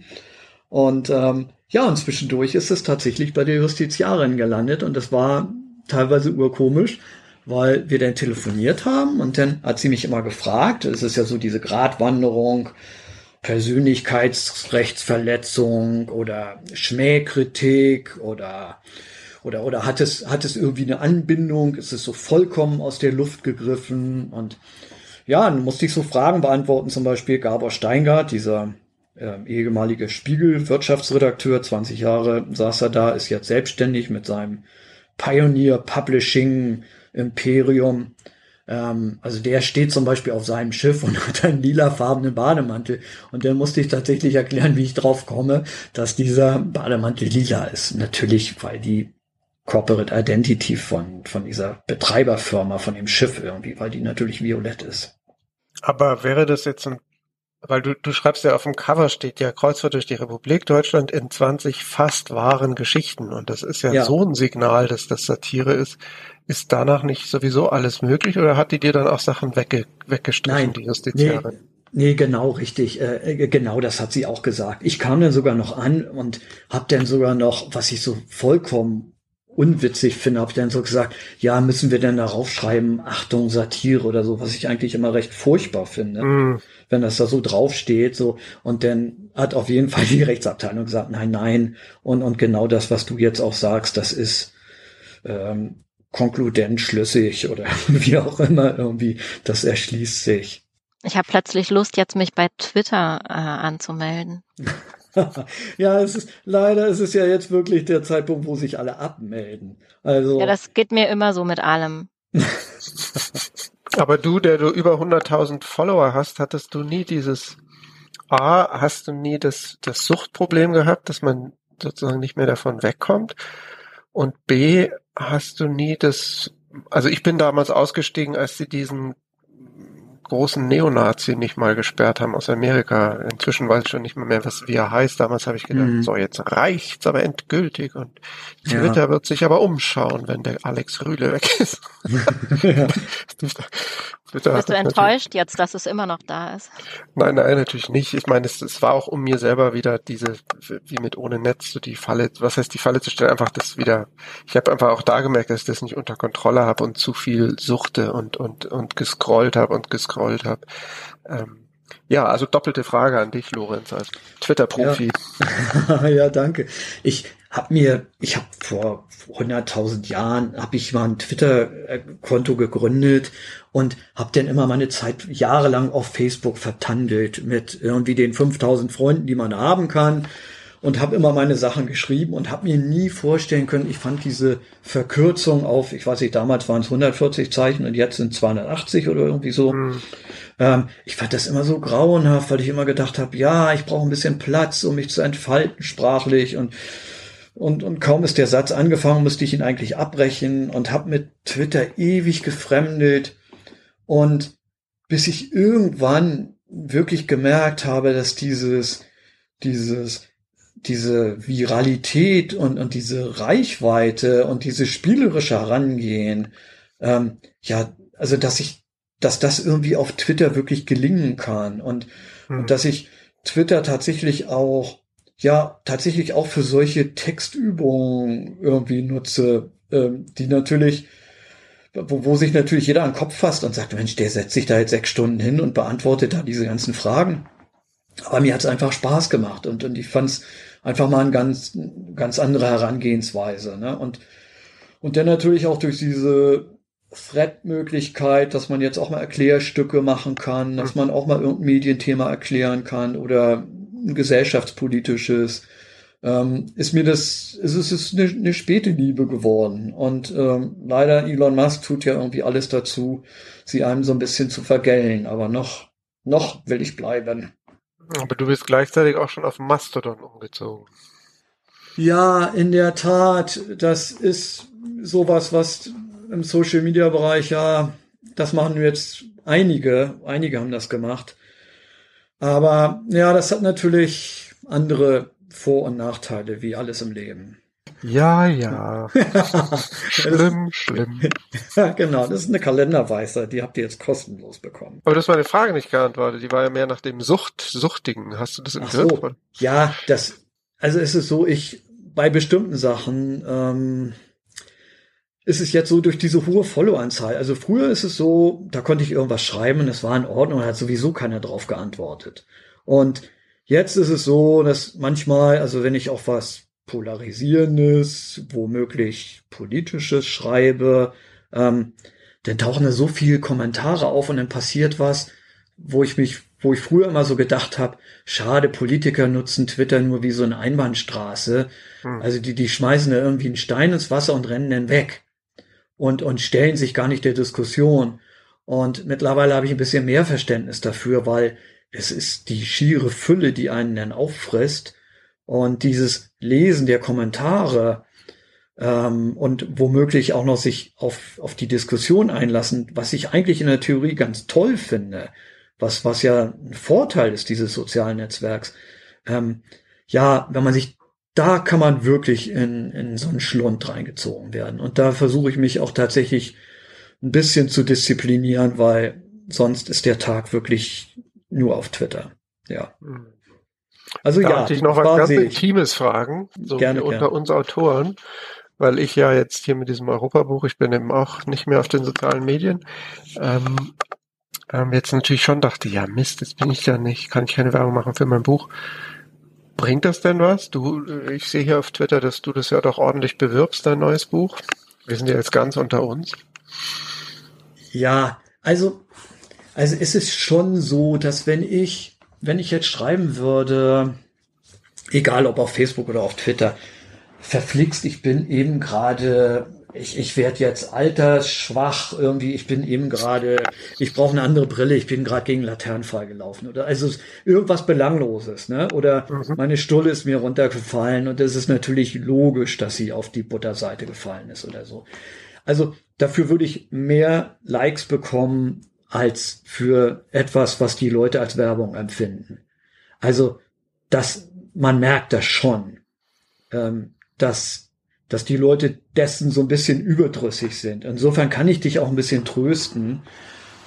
Ähm, ganz so wichtig erscheint es mir denn doch nicht. Auf der anderen Seite ist es natürlich so, dass viele auch nur mitlesen und so, so stille Twitter-Nutzer sind und man natürlich auch die Multiplikatoren erreicht. Also die Leute, die, auf die es ankommt, die, die in den hm. Medien sitzen und die dann vielleicht denken, die, die gar nicht kommentieren und sagen, ja toller, bestelle ich mir doch mal ein Rezensionsexemplar, das will ich sehen, was dieser Irre da geschrieben hat.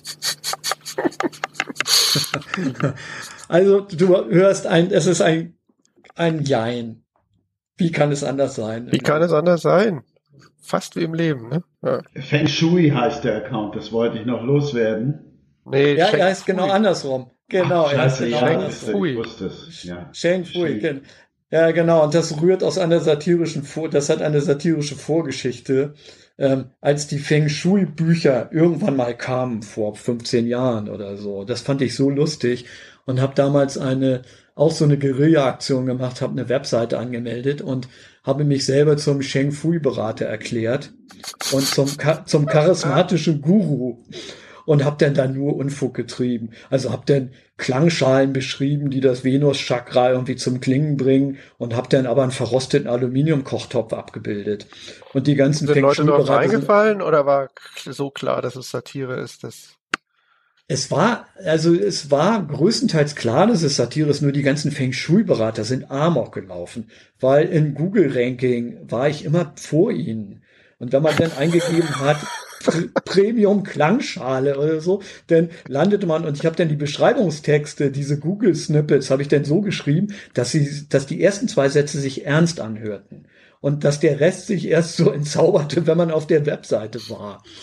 Und eine ganz üble Sache war, ich hatte eine Unterseite, die hatte ich genannt, Wünsche ans Universum oder irgendwie so. Und da hatte ich geschrieben, hier, Sie, Sie können jetzt hier in der Kommentarsektion, können Sie Ihre Wünsche fürs Universum eingeben und habe da aber lauter Quatsch reingeschrieben. Wir machen eine, günst, eine preisgünstige Sammelbestellung da draus. Und also ich habe, also es war wirklich offensichtliche Satire.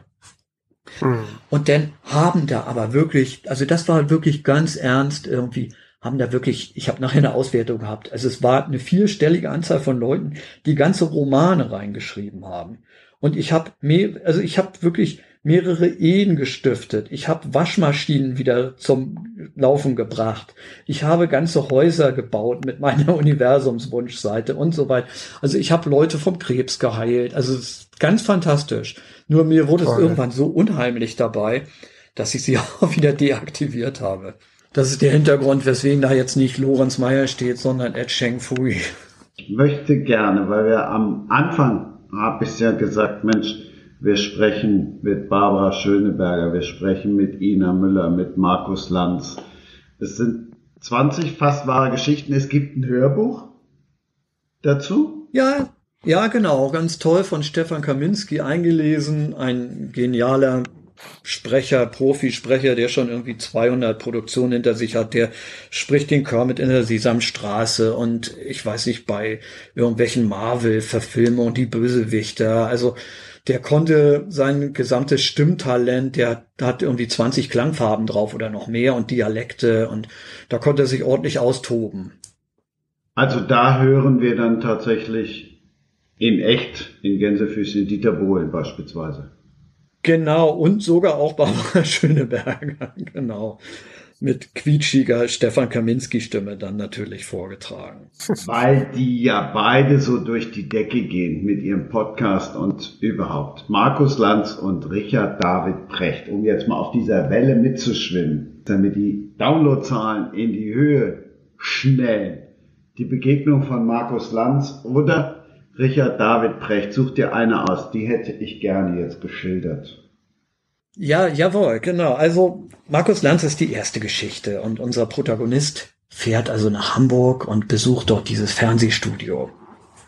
Und dann ähm, sieht er irgendwie diese Hallen und da stehen die ganzen Logos drauf, weil Markus Lanz ist ja zusammen mit einem Geschäftspartner produzieren sie auch noch lauter andere Fernsehsendungen. Und der klopft da ganz schüchtern an einer Stahltür und dann macht ihm, dann geht die Tür auf und dann steht dort natürlich Markus Lanz, wie wir uns ihn vorstellen, schwarze Hose, schwarzes Hemd, die beiden obersten Knöpfe offen, die, die Ärmel so hochgekrempelt. Er ist super schlank und drahtig, hat diese graumelierten Haare, die blauen Augen blitzen. Er hat den Schalk im Nacken, hat Körperspannung, ist ganz vital. Und unser Protagonist ist ganz eingeschüchtert. Der geht jedes Mal eigentlich, der fühlt sich diesen, diesen Größen eigentlich gar nicht gewachsen und denkt jedes Mal, ich bin eigentlich nur so ein kleiner Journalist, der sich hier irgendwie so reingemogelt hat, der leidet dauernd unter diesem Hochstapler-Syndrom und denkt, wie, wie soll ich das überhaupt nur machen? Und wie ausgerechnet ich soll den Meister des Befragens, soll ich nun befragen?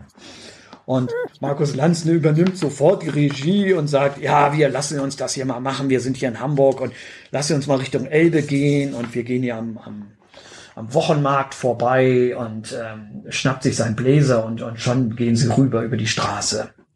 Und ähm, ja, dann sehen sie, sehen sie irgendwie ein Café, wollen sich erstmal an das Café setzen. Und natürlich fällt Markus Land sofort was ein irgendwie. Er sieht das Café und er sagt sofort, ach, das erinnert mich an ein Gespräch mit Michelle Obama und ich, ich habe mit der ja das und das gesprochen, ist aber sofort wieder, schwupps, sitzt sie in dem Café und ähm, er sagt dann, ich, ich lese mal diese kurze Passage vor, dann werdet ihr wissen, wie das ist mit dem Café. Ähm, ich das mal raus. Wir betreten das Café und suchen uns einen Tisch in einer ruhigen Ecke. Ich lege meine Jacke auf einen freien Stuhl. Lanz hängt seinen Mantel ordentlich an einen Haken. Die Bedienung erscheint. Augenscheinlich hat sie den prominenten Besucher erkannt und begrüßt uns aufgeregt. Lanz nimmt meine Jacke vom leeren Stuhl, reicht sie mir und bietet der Kellnerin den Stuhl an. Nehmen Sie Platz. Die Kellnerin zögert und blickt sich unsicher um. Ja, aber nur kurz, ich habe noch andere. Natürlich, Frau. Restemeier, Karina Restemeier, mein Name. Natürlich, Frau Restemeier, aber ich habe das Gefühl, das wird ein Gespräch, das ein ganz besonderes Gespräch zu werden verspricht. Lassen Sie uns gleich einsteigen. Was macht das mit einem, diesen Moment zu erleben, in dem ein bekannter Fernsehstar das Café betrifft? Das ist doch, Klammer auf, Klammer zu, hochspannend. Nun ja, das kommt schon mal vor und dann, Sehen Sie, und das will ich genauer wissen, Karina, was genau geht in einem vor, wenn man das erste Mal realisiert, den kenne ich aus dem Fernsehen. Das ist ein Star, vielleicht sogar ein Star, der über die Grenzen des Landes bekannt ist. Ja, und so geht das weiter. Sie bestellen Apfelkuchen, sie bummeln über den Markt, sie erleben lauter Sachen, sie kaufen mit, Markus Lanz kauft sich zwei neue Anzüge und, und irgendwann kommt der Anruf, ja, du musst jetzt unbedingt ins Studio und ähm, da warten schon Elon Musk und Angela Merkel auf dich oder Laschet oder irgendwie so. und, und das ist halt meistens, ohne zu sehr zu spoilern, es hört halt äh, so unerwartet, wie die Geschichte anfängt, so unerwartet hört sie denn auch meistens auf. Und ja, und unser armer Protagonist muss halt auch während seiner gesamten Begegnung, muss er halt wirklich leiden. Ne? Also Zwischendurch, er trifft Ina Müller und dann muss er natürlich bei dieser tollen Sendung teilnehmen und dann wird es ganz, ganz peinlich, weil auf einmal singt der Shanty-Chor und er wird auf einmal selber zur Hauptfigur gemacht. Und ja, man, man leidet eine Menge mit dem Protagonisten zusammen. Schrecklich wie bei Herrn Lanz noch viel, viel schrecklicher. Also es ist, wird, wird noch viel, viel schrecklicher. Ja. Aber das ist das Schöne, also die, dieser schöne Schrecken. Also, und das passieren halt so Sachen, dass halt Menschen aufeinandertreffen, die, sagen wir mal, so ganz anders sind. Also eine Geschichte zum Beispiel, da trifft Barbara Schöneberger auf Angela Merkel. Und Barbara, also Angela Merkel hat ihre Biografie geschrieben und jetzt hat die große, hat sie die große Ehre, dass sie im Frankfurter Römer ähm, stellt jetzt Barbara Schöneberger Angela Merkels Biografie vor. Und man stirbt vor Fremdscham, weil Barbara Schöneberger natürlich übergriffig ist und ähm, einen sehr derben Humor hat, der sehr sexualisiert ist. Also ein, ein Humor, den man eigentlich eher bei so 60-jährigen, unangenehmen, alten, weißen Männern vermuten würde. Und äh, ja, den zelebriert sie ja ähm, wunderbar. Und ja, und, die, und dieses Aufeinandertreffen, das, ähm, ja, das verursacht auch schöne Leseschmerzen und Lesefreuden gleichzeitig ähm, ja. sozusagen eine, eine Art Beichte aus dem Nähkästchen, weil du von dieser Angst ähm, sprichst, dass du jetzt Lanz interviewen wirst in deinem satirischen Text. Ich habe erfahren, dass ich den norwegischen Ministerpräsidenten interviewen darf wow. nächste Woche und habe heute Nacht geträumt, dass ich Frau Merkel interviewen muss und es war so schrecklich. Ich habe dann wow. immer nicht mehr gewusst, in welchem Stockwerk die überhaupt ist und dann habe ich meine Schuhe ausgezogen und wusste nicht mehr, wo meine Schuhe stehen, aber ich muss ja gleich zu Frau Merkel und kann doch nicht Strumpfsack zu Frau Merkel gehen und dann habe ich immer in meinem Handy gesucht, aber mein Handy hat nicht mehr funktioniert. Es war so grauenhaft. Ein einziges Scheitern.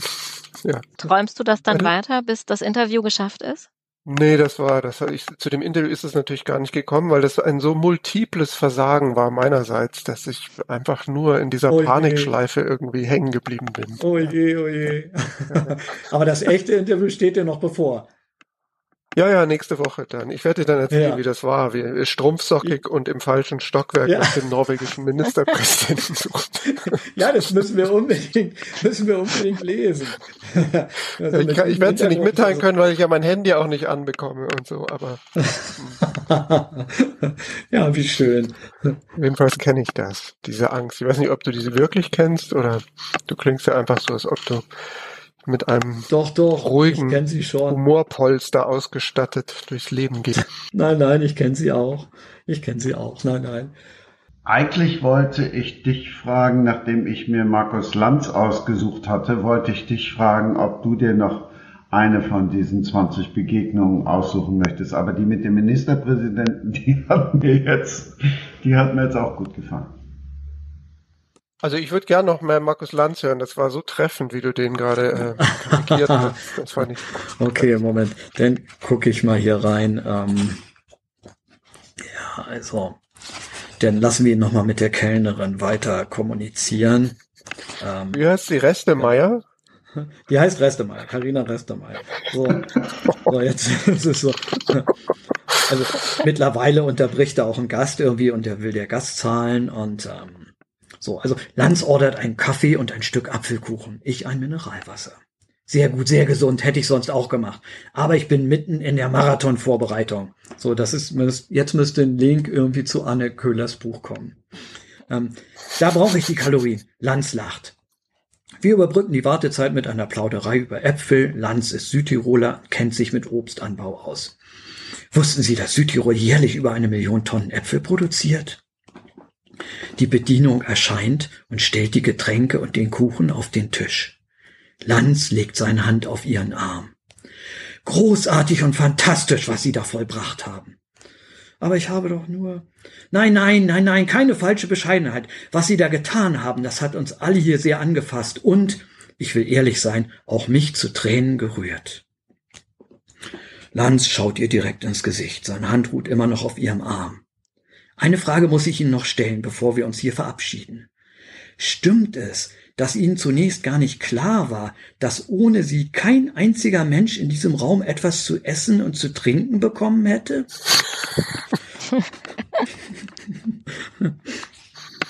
Die Kellnerin beginnt verlegen herumzudrucksen und ich merke, wie ihre Nervosität auf mich überspringt.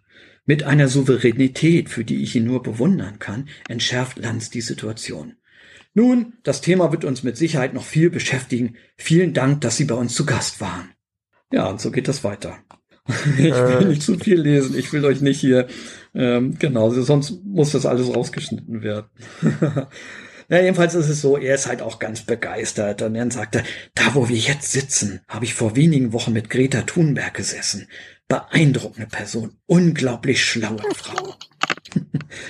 Seine Frau, seine Hoffnung seien die jungen Leute. Die sind so unglaublich engagiert, informiert, talentiert, haben einen klaren Blick auf die Welt, sind unkorrumpierbar.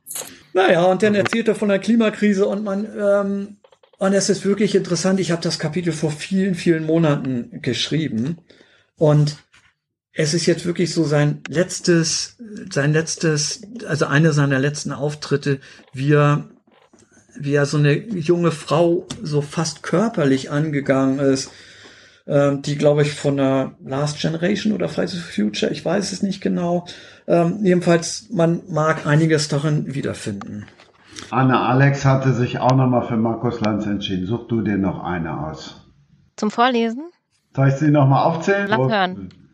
Also Lanz hatten wir, Armin Laschet hatten wir, Richard David Precht muss ich nie haben, Harald Martenstein haben wir auch schon drüber gesprochen, Gabor Steingart haben wir auch schon drüber gesprochen, Ina Müller, Rezzo, Barbara Schöneberger, Frank Thelen, Angela Merkel, Jochen Schweizer, ich bin der Horst Lichter, Frauke Ludewig, Finn Kliman, Dieter Bohlen, Christian Lindner, Thomas Gottschalk, Bibi und Dagi B, Kevin Kühnert und Giovanni Di Lorenzo. Oh Gott, den letzten. Oh Gott. Sind alles Menschen, die ja. sich treffen, tre ja? Oder hast du eine Liebe? ja, ich, könnte natürlich, was ich denke jetzt auch ein bisschen an unsere Zuhörer und Zuhörerinnen. Nein, ich, nee, möchte alle, ich möchte alle davon, ja. alle davon möchte ich gar, wahnsinnig gerne treffen. Ähm, such du doch mal einen aus. Wir, Wen sollten wir unbedingt noch hören? Ja, ich will ja auch nicht zu viel lesen, das ist ermüdend. Ähm, und zwar für euch. Ähm, also ich, ich kann auch gerne Giovanni machen. Wir machen Giovanni. So, und zwar, ich lese einfach nur so den Anfang vor.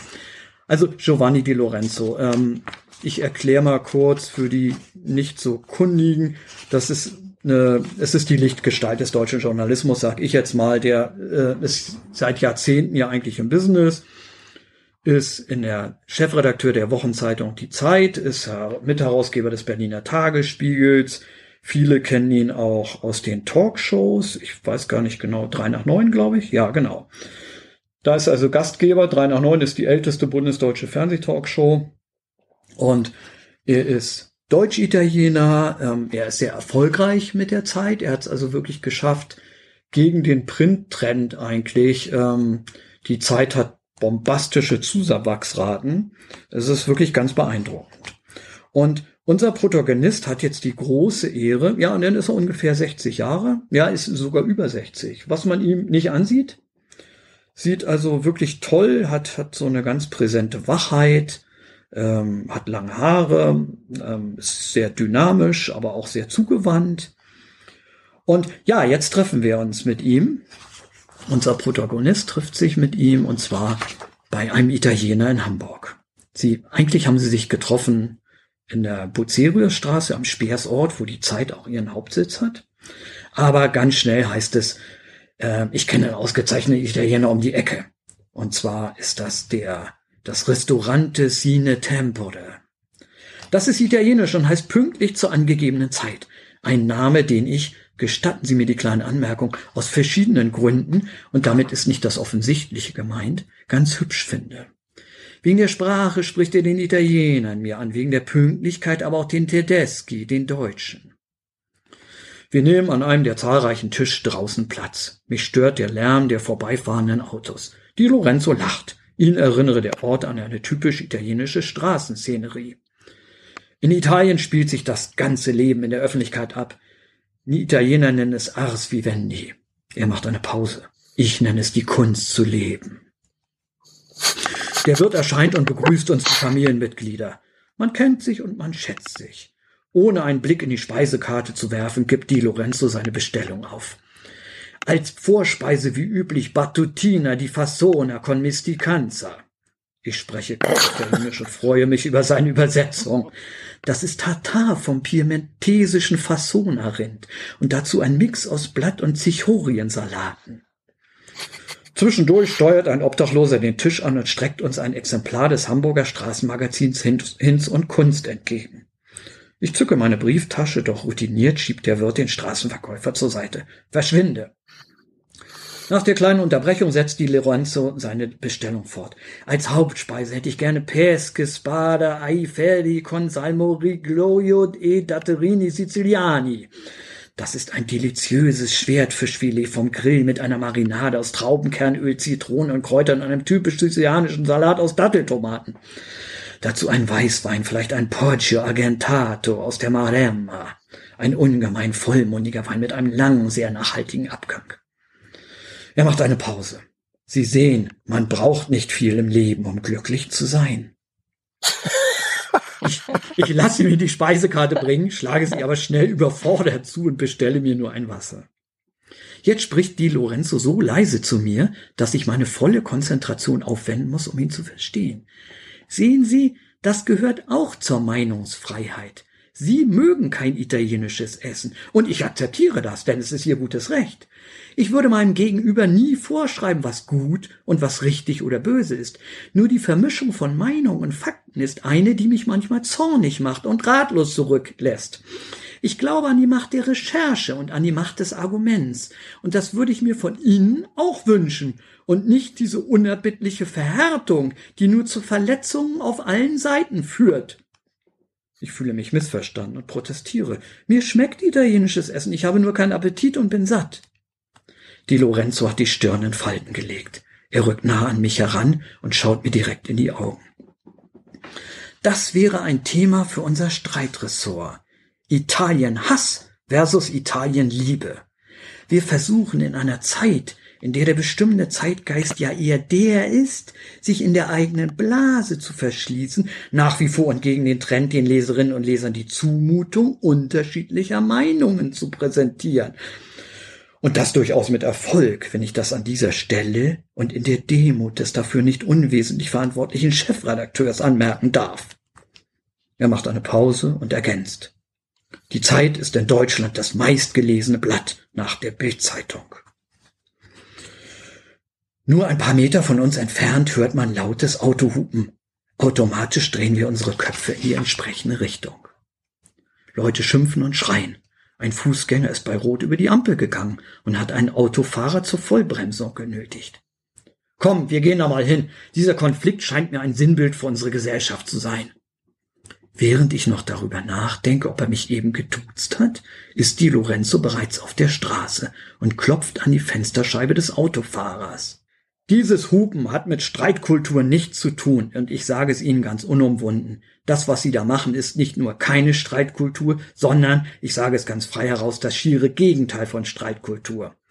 Ich wünschte mir von Ihnen und ich bitte Sie da um Ihr Verständnis, dass Sie auf das Argument des jeweils anderen eingehen, indem Sie sich einlassen auf die Konfrontation mit Argumenten, auch mit Standpunkten, die nicht die Ihrigen sind, aber dies respektvoll mit Ihrem Gegenüber austauschen und dies in einer Weise, die Verständigung zulässt und nicht auf wechselseitige Verletzungen ausgerichtet ist. Alles andere und mit diesem Vorwurf müssen sie leben, weil sie gewissermaßen die Ursache dafür gesetzt haben, ist die Simulation von Diskurs. Und davon müssen wir irgendwann wieder weg. Sonst, und ich weiß nicht, ob sie das wollen, ob wir das wollen, ist diese ganze Gesellschaft irgendwann gänzlich vergiftet. Der Autofahrer antwortet. Diskurs? Hä? Ich hatte grün und der ist bei Rot über die Ampel. Ich musste voll in die Eisen, um ihn nicht über den Haufen zu fahren. Sehen Sie, jetzt kommt der letzte Absatz. Sehen Sie, Sie sprechen mit einer unerbittlichen Gewissheit, die keine Gegenrede zulässt. Wie und was wir wahrnehmen, ist immer noch von der Meinungsfreiheit gedeckt. Die Welt ist nicht nur schwarz-weiß. Das gilt auch und insbesondere für die Farben einer Ampel. Ja, und so geht das jetzt noch ein paar Seiten weiter. Ich habe gerade ein Bild vor mir, wie Anne Köhler eingeladen ist in der Talkshow und Giovanni Di Lorenzo ihr eine Frage stellt. Ich habe ein Bild von mir, wie Anne Köhler sofort in ihr eigenes Hotel eincheckt, wenn sie eingeladen wird. ich, ich kann euch, äh, Sehr schön. Ich kann euch ein eigenes Bild zeichnen. Ich saß nämlich mal ich, also Leute mit Kindern können sich vorstellen, wie das ist, wenn man sehr kleine Kinder hat und plötzlich eine Woche wegfahren darf, ganz alleine. Ähm, ja. das, diesen Moment hatte ich irgendwann und ähm, ich habe mir am Bahnhof ein lustiges Taschenbuch gekauft, weil ich dachte, da, ich setze mich jetzt in den Zug und lese einfach ein lustiges Taschenbuch, was ja, ja. ich habe mich wahnsinnig drauf gefreut. Der Zug war proppenvoll. Ich fuhr von Berlin nach Hamburg erstmal und dann ging es noch weiter. Und im Zwischen, also ich saß am Gang und auf der anderen Seite des Ganges setzte sich dann neben mich ein hochrangiger äh, Feuilleton-Journalist und packte wichtig aussehende Manuskripte aus und fing an, die zu lesen mit einem Stift in der Hand. Und ich habe mich wow. nicht getraut, mein lustiges Taschenbuch rauszuholen. Oh. Weil ich dachte, das geht nicht, das kann ich nicht machen. ähm, und zwei Stunden lang saß ich dort und wollte gerne mein lustiges Taschenbuch lesen und ich habe mich nicht getraut. Im nächsten Zug habe ich es dann ausgepackt. Da wünschte ich, ich wäre auf mehr sozialen Medien unterwegs gewesen, um das äh, den Moment des Leidens teilen zu können. ja, ja, wir müssen dir einfach einen Schutzumschlag irgendwie von irgendeiner bedeutenden ich weiß nicht, Kant-Biografie oder so müssen wir dir leihen, damit du da drunter dein lustiges Taschenbuch verstecken kannst. Ja, oder derjenige also wäre ganz neidisch gewesen, wenn ich einfach das ganz souverän aus der Tasche gezogen hätte und zu lesen angefangen hätte und hätte sich gedacht, ach Mensch, so ein lustiges Taschenbuch. Ja, wäre jetzt aber auch was auch Schönes. Gewünscht, vielleicht, dass, dass du ja, Stellen vielleicht vorliest. waren die Manuskripte scheußlich. Aber du verrätst jetzt nicht, wer das war. Äh, nee, das mache ich nicht. Alex, ich sehe dich jetzt gerade, wie Markus Lanz die Hand auf deinen Arm liegt, kannst du ernst bleiben, wenn er dich jetzt einlädt? Ich würde mich wahnsinnig freuen, wenn er mich fragt, was Europa mit mir gemacht hat. Wunderbar. Der Bogen ist geschlagen. Ich bedanke mich vor der Ausgabe 100 mit den besten Gefühlen. Ich habe ja vorne gesagt, ich nehme euch alle auf eine Reise mit durch die Literatur. Als ich angefangen habe dem Podcast, hätte ich mir nie träumen lassen, wo die Reise hingeht. Ich hätte beispielsweise nie gedacht, dass ich noch mehr lese und viel weniger Thriller oder und Krimis. Auch dafür gebührt den Gästinnen stellvertretend euch drei ein großes Dankeschön. Und spätestens, wenn ihr die drei Bücher gelesen habt, um die es ging, wisst ihr hoffentlich, was ich meine. Anne, eine gelungene Podcast-Premiere von mir, ein Ausrufezeichen und ein Fragezeichen. Äh, ich finde es ganz toll. Man darf nur zwischendrin gar nicht vergessen, dass man hier äh, in seinem eigenen Zimmer auf dem Sofa hockt und äh, einfach so rumplaudert. Ich äh, finde es ganz toll und es war mir eine große Ehre und Freude. Lorenz, ganz ehrlich, bist du dazu gekommen, während der Produktion Bullshit-Bingo zu spielen? ja, das sind alles irgendwie verwandte Disziplinen. Genau, ja, ja. Also Bullshit-Bingos, genau, das ist vielleicht die kleine Information notwendig. Davon habe ich eine Menge verfasst in den letzten Jahren, unter anderem auch für den Spiegel. Und ähm, ja, das sind alles so Sprachdisziplinen, die irgendwie zusammengehören, ja. Aber hier habe ich, ich habe hier nichts weiter entdecken können.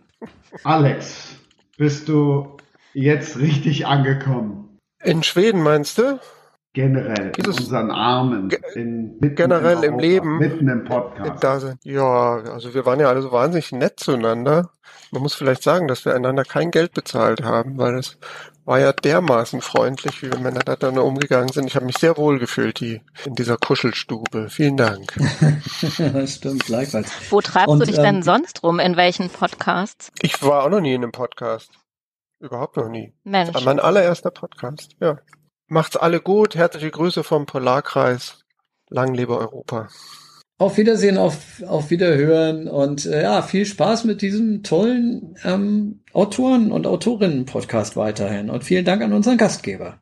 Dem schließe ich mich vollumfänglich an. Und äh, ja, auch ich habe zwei neue Bücher, die ich mir bestelle und angucke und mich darauf freue. Vielen Dank für die Einladung. Ich danke euch und tschüss. Das war Sprenger spricht. Autor Insights.